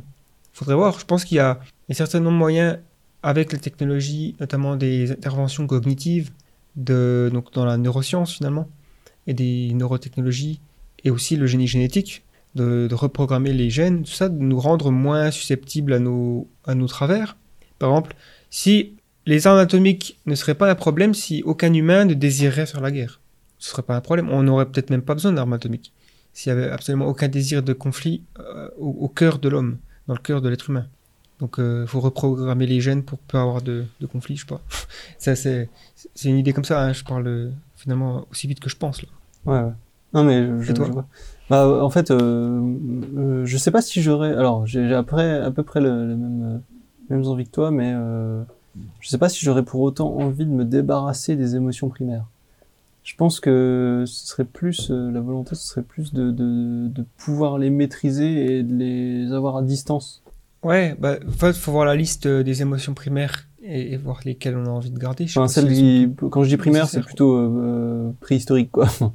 ouais, Ouais, dans le sens les émotions qu'on qu'on voudrait pas garder parce qu'elles sont issues de, de l'évolution et qu'elles ont plus vraiment de sens aujourd'hui. Euh, bah, par exemple, le tribalisme, tu vois. ouais, Le fait que on on n'arrive pas à, à voir plus loin que, que sa nation aujourd'hui, mais même la nation. hein. Il y a encore des clans qui se créent, des clans politiques, des clans euh, religieux. ouais, mais parfois c'est pour le mieux aussi. Hein. C'est, tu vois, est-ce que ce serait pas plutôt le, le fait de d'analyser davantage, d'avoir plus de pragmatique dans sa, sa vision du monde, pragmatisme. Ouais, faudrait peut-être un bouton qui permet de. Ouais, c'est ça en gros. Un- une, une manière de percevoir ses émotions qui ne qui permettent de ne pas devenir ces émotions. C'est ça en fait. De, de ne pas Ouais, ça rejoint le bouddhisme un peu. Quoi. Ouais. La méditation, on peut voir ça comme une technologie. quoi. C'est-à-dire c'est une, c'est un ensemble d'informations qui a le but, un but d'accomplir une tâche qui est de se libérer de, enfin, de l'emprise de nos émotions, de l'emprise du, de l'ego, le soi, enfin toute la liste quoi, et, Mhm. et pouvoir euh, atteindre euh, voilà. Toute la liste du bullshit. Ouais, c'est un peu ça. Et donc, euh, on peut considérer la méditation comme une technologie ou comme une, comme une, une expérience scientifique presque. Parce Mm. que, tu vois, euh, il y a une phrase que j'aime bien, c'est euh, si tu veux étudier ton esprit, euh, assis-toi et observe. Donc en Ouais. fait, il y a une, une sorte de un acte d'expérimentation et d'observation qui est propre à la science moderne, l'empiricisme, tout ça, qu'on applique à nous-mêmes, l'introspection, et euh, c'est tout, tout le cœur de la, de méditation. Voilà. Donc euh, peut-être que euh, y, y en a qui pensent que on pourrait avec la technologie atteindre soit par exemple, alors là on est dans le meilleur des mondes finalement, mais tu prends une pilule et t'as- t'atteins un stade méditatif, boum. Ou alors euh, on modifie nos gènes et on serait directement plus dans un état de méditation. Est-ce que c'est souhaitable ou non? Je sais pas. Je pense que c'est un état particulier la méditation, donc c'est difficile de fonctionner dans la société si on est euh, dans un stade de méditation profonde évidemment. Mais comme tu dis, moins se moins s'attacher à nos émotions quand elles agissent, quand elles interviennent, c'est bénéfique ça je pense. Hmm. Ça, ça pourrait être bénéfique à la société de manière générale. Ouais, parce que le- une des caricatures du transhumanisme, c'est de penser qu'on a envie de se débarrasser des émotions et que on se transforme en machine finalement, mais c'est pas ça. Transhumanisme, c'est garder ce qui nous rend humain et l'augmenter, ou en tout Mm. cas euh, trouver une bonne balance pour que ce qu'on considère comme vertueux et humain, donc euh, tout ce qu'on aime chez l'humain, la créativité, les émotions positives, Hmm. en faire des. Finalement, on deviendrait plus qu'humain. C'est pas de la déshumanisation, c'est de la plus humanis- humanisation. Oui, c'est ça, tu tournes les bons potards, quoi. Tu, tournes les potentiomètres pour, euh, pour ajuster euh, qui tu es. Mais après, il y a une vraie question d'identité, quoi. Ça, c'est euh, jusqu'où tu peux aller.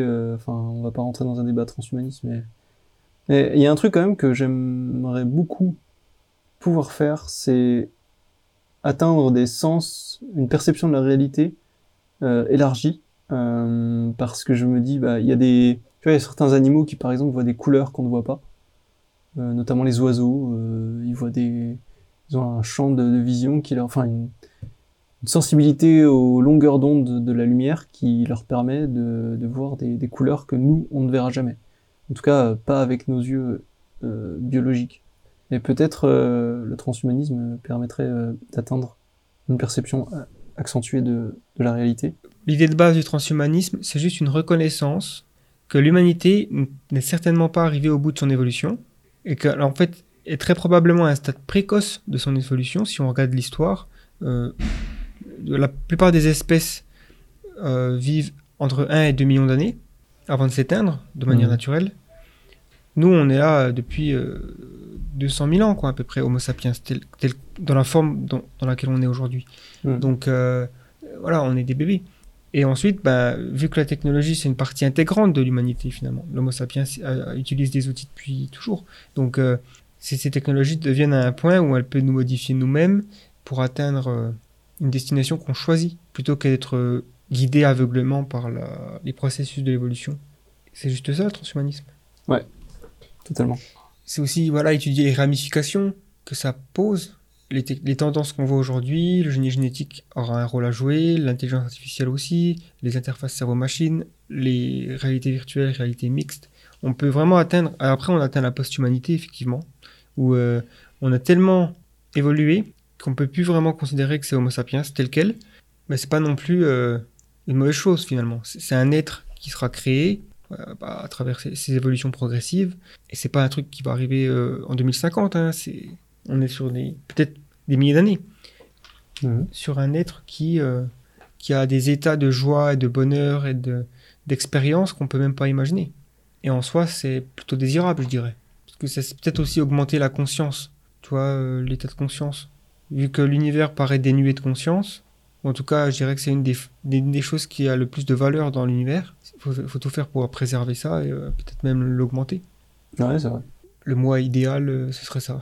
Oui, je pense que c'était ça la question aussi, c'est ça. Quel est votre euh, vous-même idéal et, et quelle technologie aiderait à, à arriver à ce, ce- Mm. cet idéal? Euh, Moi, je pense qu'il y a aussi une question de, de longévité pure parce que il y a des événements qui pourraient arriver dans l'histoire de l'humanité. J'aimerais beaucoup être là pour les voir. Genre première rencontre extraterrestre. Je suis pas sûr que ça arrive de mon vivant si je ne m'augmente pas, tu vois. Euh, Ouais, et vrai. pourtant, ça c'est un truc, euh, je- ça, ça me ferait vraiment. euh, Déjà, ça me fait très plaisir que de, de voir. Enfin, je suis très heureux de voir que j'ai la chance, qu'on a tous la chance d'a- d'avoir une comment dire une, une conquête vers Mars, enfin une, une exploration martienne. Euh, peut-être qu'on va assister. Alors nos parents, ils ont assisté à- au premier pas sur la Lune. Peut-être que nous, on va assister au premier pas sur Mars. Mhm. Ça paraît probable, effectivement. Donc déjà ça, je trouve que c'est déjà une chance. Maintenant, euh, c'est vrai qu'en termes de d'événements historiques de ce genre-là, bah, si, si on imagine euh, vivre 1000 ans, euh, peut peut-être euh, augmenter ses chances euh, significativement de de- d'avoir une rencontre extraterrestre ou une communication Hmm. extraterrestre. Ouais, il y a plein d'événements, effectivement, vu que ben, on est quand même des prospectivistes, hein, euh, amateurs, on va dire. en tout cas, euh, peut-être euh, passionnés.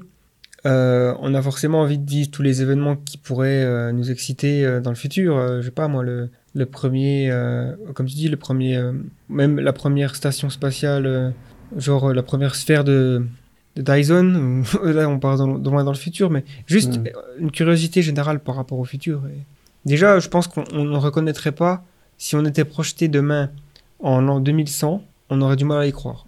Ouais. C'est la fameuse euh, accélération de l'accélération. L'accélération technologique, mais même cette accélération, elle subit l'accélération. C'est ça là vraiment l'exponentielle quoi. Mhm. On se rend pas compte que ça arrive parce qu'on est quand même des êtres qui voient les choses très linéaires et Et du jour au lendemain, t'es obligé de faire un confinement. ouais. Surtout quand on est en, en confinement, chaque jour se ressemble et donc euh, on a du mal à voir que les choses évoluent. Mais euh, ça évolue quoi. Après ça pourrait euh, diminuer, hein, c'est pas une, force inéluctable, mais euh, 2100, je pense que ce sera difficile à reconnaître pour quelqu'un qui vit aujourd'hui, aussi bien positivement que négativement. Ça pourrait être aussi un enfer sur Terre. Et sur ça, je vous dis au revoir. Bah, de toute façon, si tu vois le 1920, euh, c'est-à-dire 100 ans en arrière, euh, ah ouais, tu prends une grosse claque. et il n'y avait pas la technologie euh, qui évoluait de manière exponentielle. On n'y était pas encore, quoi. On était le bal- balbutiement du... Ouais, certes, il y a beaucoup eu euh, d'in- d'inventions dans ce siècle-là, mais Ah ouais, ouais. quand même... Mais en 200 ans, je dirais, depuis.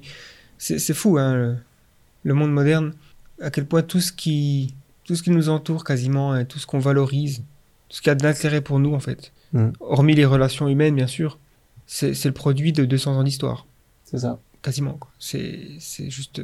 C'est difficile à comprendre, finalement. Ça va peut-être trop vite, hein. Je des fois, je me demande quand même si euh, ça va pas trop vite. D'un autre côté, j'ai lu récemment le livre de David Deutsch, euh, de Beginning of Infinity, et lui, il pense au contraire qu'il faut que ça aille le plus vite possible. C'est la seule façon de, de, de maintenir le progrès, et de d'empêcher les forces destructrices de l'emporter, quoi. Mm. C'est une vision assez intéressante, je trouve. Il est euh, vraiment sur une idée de... Ce qui oppose le progrès, c'est la stagnation. Et en fait, il considère que l'humanité a passé quasiment toute son histoire en stagnation. C'est vrai, quand tu regardes bien, comment expliquer que des êtres qui avaient le, le même, la, même la même anatomie et surtout le même cerveau ont vécu pendant 100 000 ans en n'inventant rien de nouveau, quasiment. Enfin, après, évidemment, l'histoire, elle s'est pas écrite en, en deux jours. Hein. C'est pas juste un mec qui s'est dit, oh, tiens, je vais planter des graines, ça va faire euh, un champ. Ça, ça a peut-être pris euh, Mhm. 1000 ans, quoi. Mais, euh, Bah, après, il y a une démarche d'in- d'innovation qui nous paraît naturelle, mais parce qu'aujourd'hui, on sait que pour résoudre des problèmes, il faut, faut trouver des solutions. Mais avant, c'était peut-être pas le cas. Quoi. On se posait peut-être pas forcément tous cette question. c'est presque un piratage mental qu'on a, qu'on a réussi à trouver. Mm. Peut-être même une équation euh, dans les fondamentaux de l'univers, quoi. C'est-à-dire la création d'explications qui fonctionnent.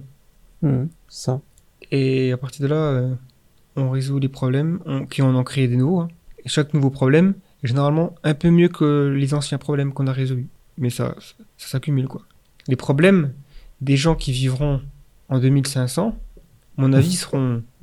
Ils ils vont rigoler quand ils repenseront au réchauffement climatique. C'est ça. Oh. Mais ils auront quand même, euh, tu vois, probablement un monde mieux, meilleur.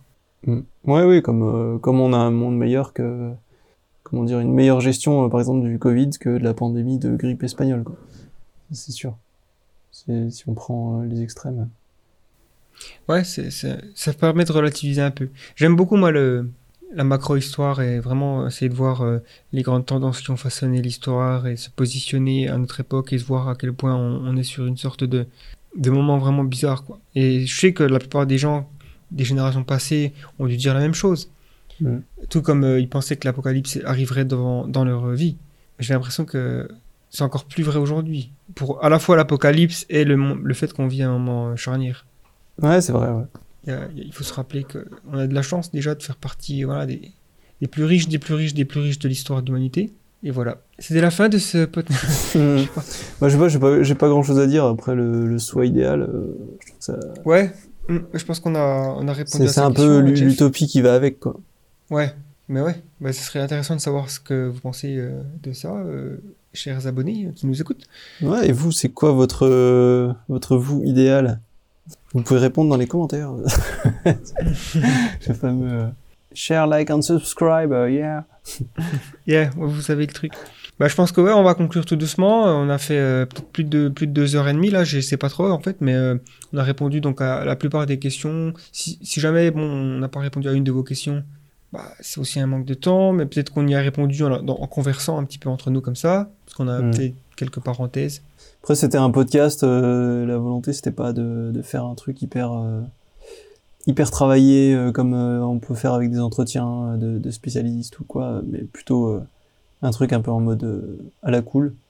On discute entre nous et puis, euh, puis on vous annonce euh, au passage euh, quelques évolutions de, de The Flares et, et en fait, euh, on, on célèbre le passage des 50 000 euh, abonnés. On refera un hors-série peut-être euh, sur un autre truc particulier en fonction de ce qui nous arrive. Et peut-être ce sera le, le passage des 100 000, qui sait? Ouais. Bon, bah c'est cool. Ok. Ben, Bah, je crois qu'on peut arrêter là. On... De toute façon, euh, si, si vous êtes euh, arrivé jusqu'ici, euh, merci de nous avoir écoutés. Et puis, euh, et puis on, re- on vous retrouve bientôt dans une vidéo, dans un podcast. N'hésitez pas à aller sur le, le site pour, euh, pour lire des articles aussi, parce qu'il y a des articles écrits qui ne sont pas publiés sur YouTube forcément. Et voilà. Et il y a du nouveau contenu qui arrive. Et on vous tient au courant. ouais. Voilà. Merci beaucoup de nous avoir suivis. Et à la prochaine. Salut.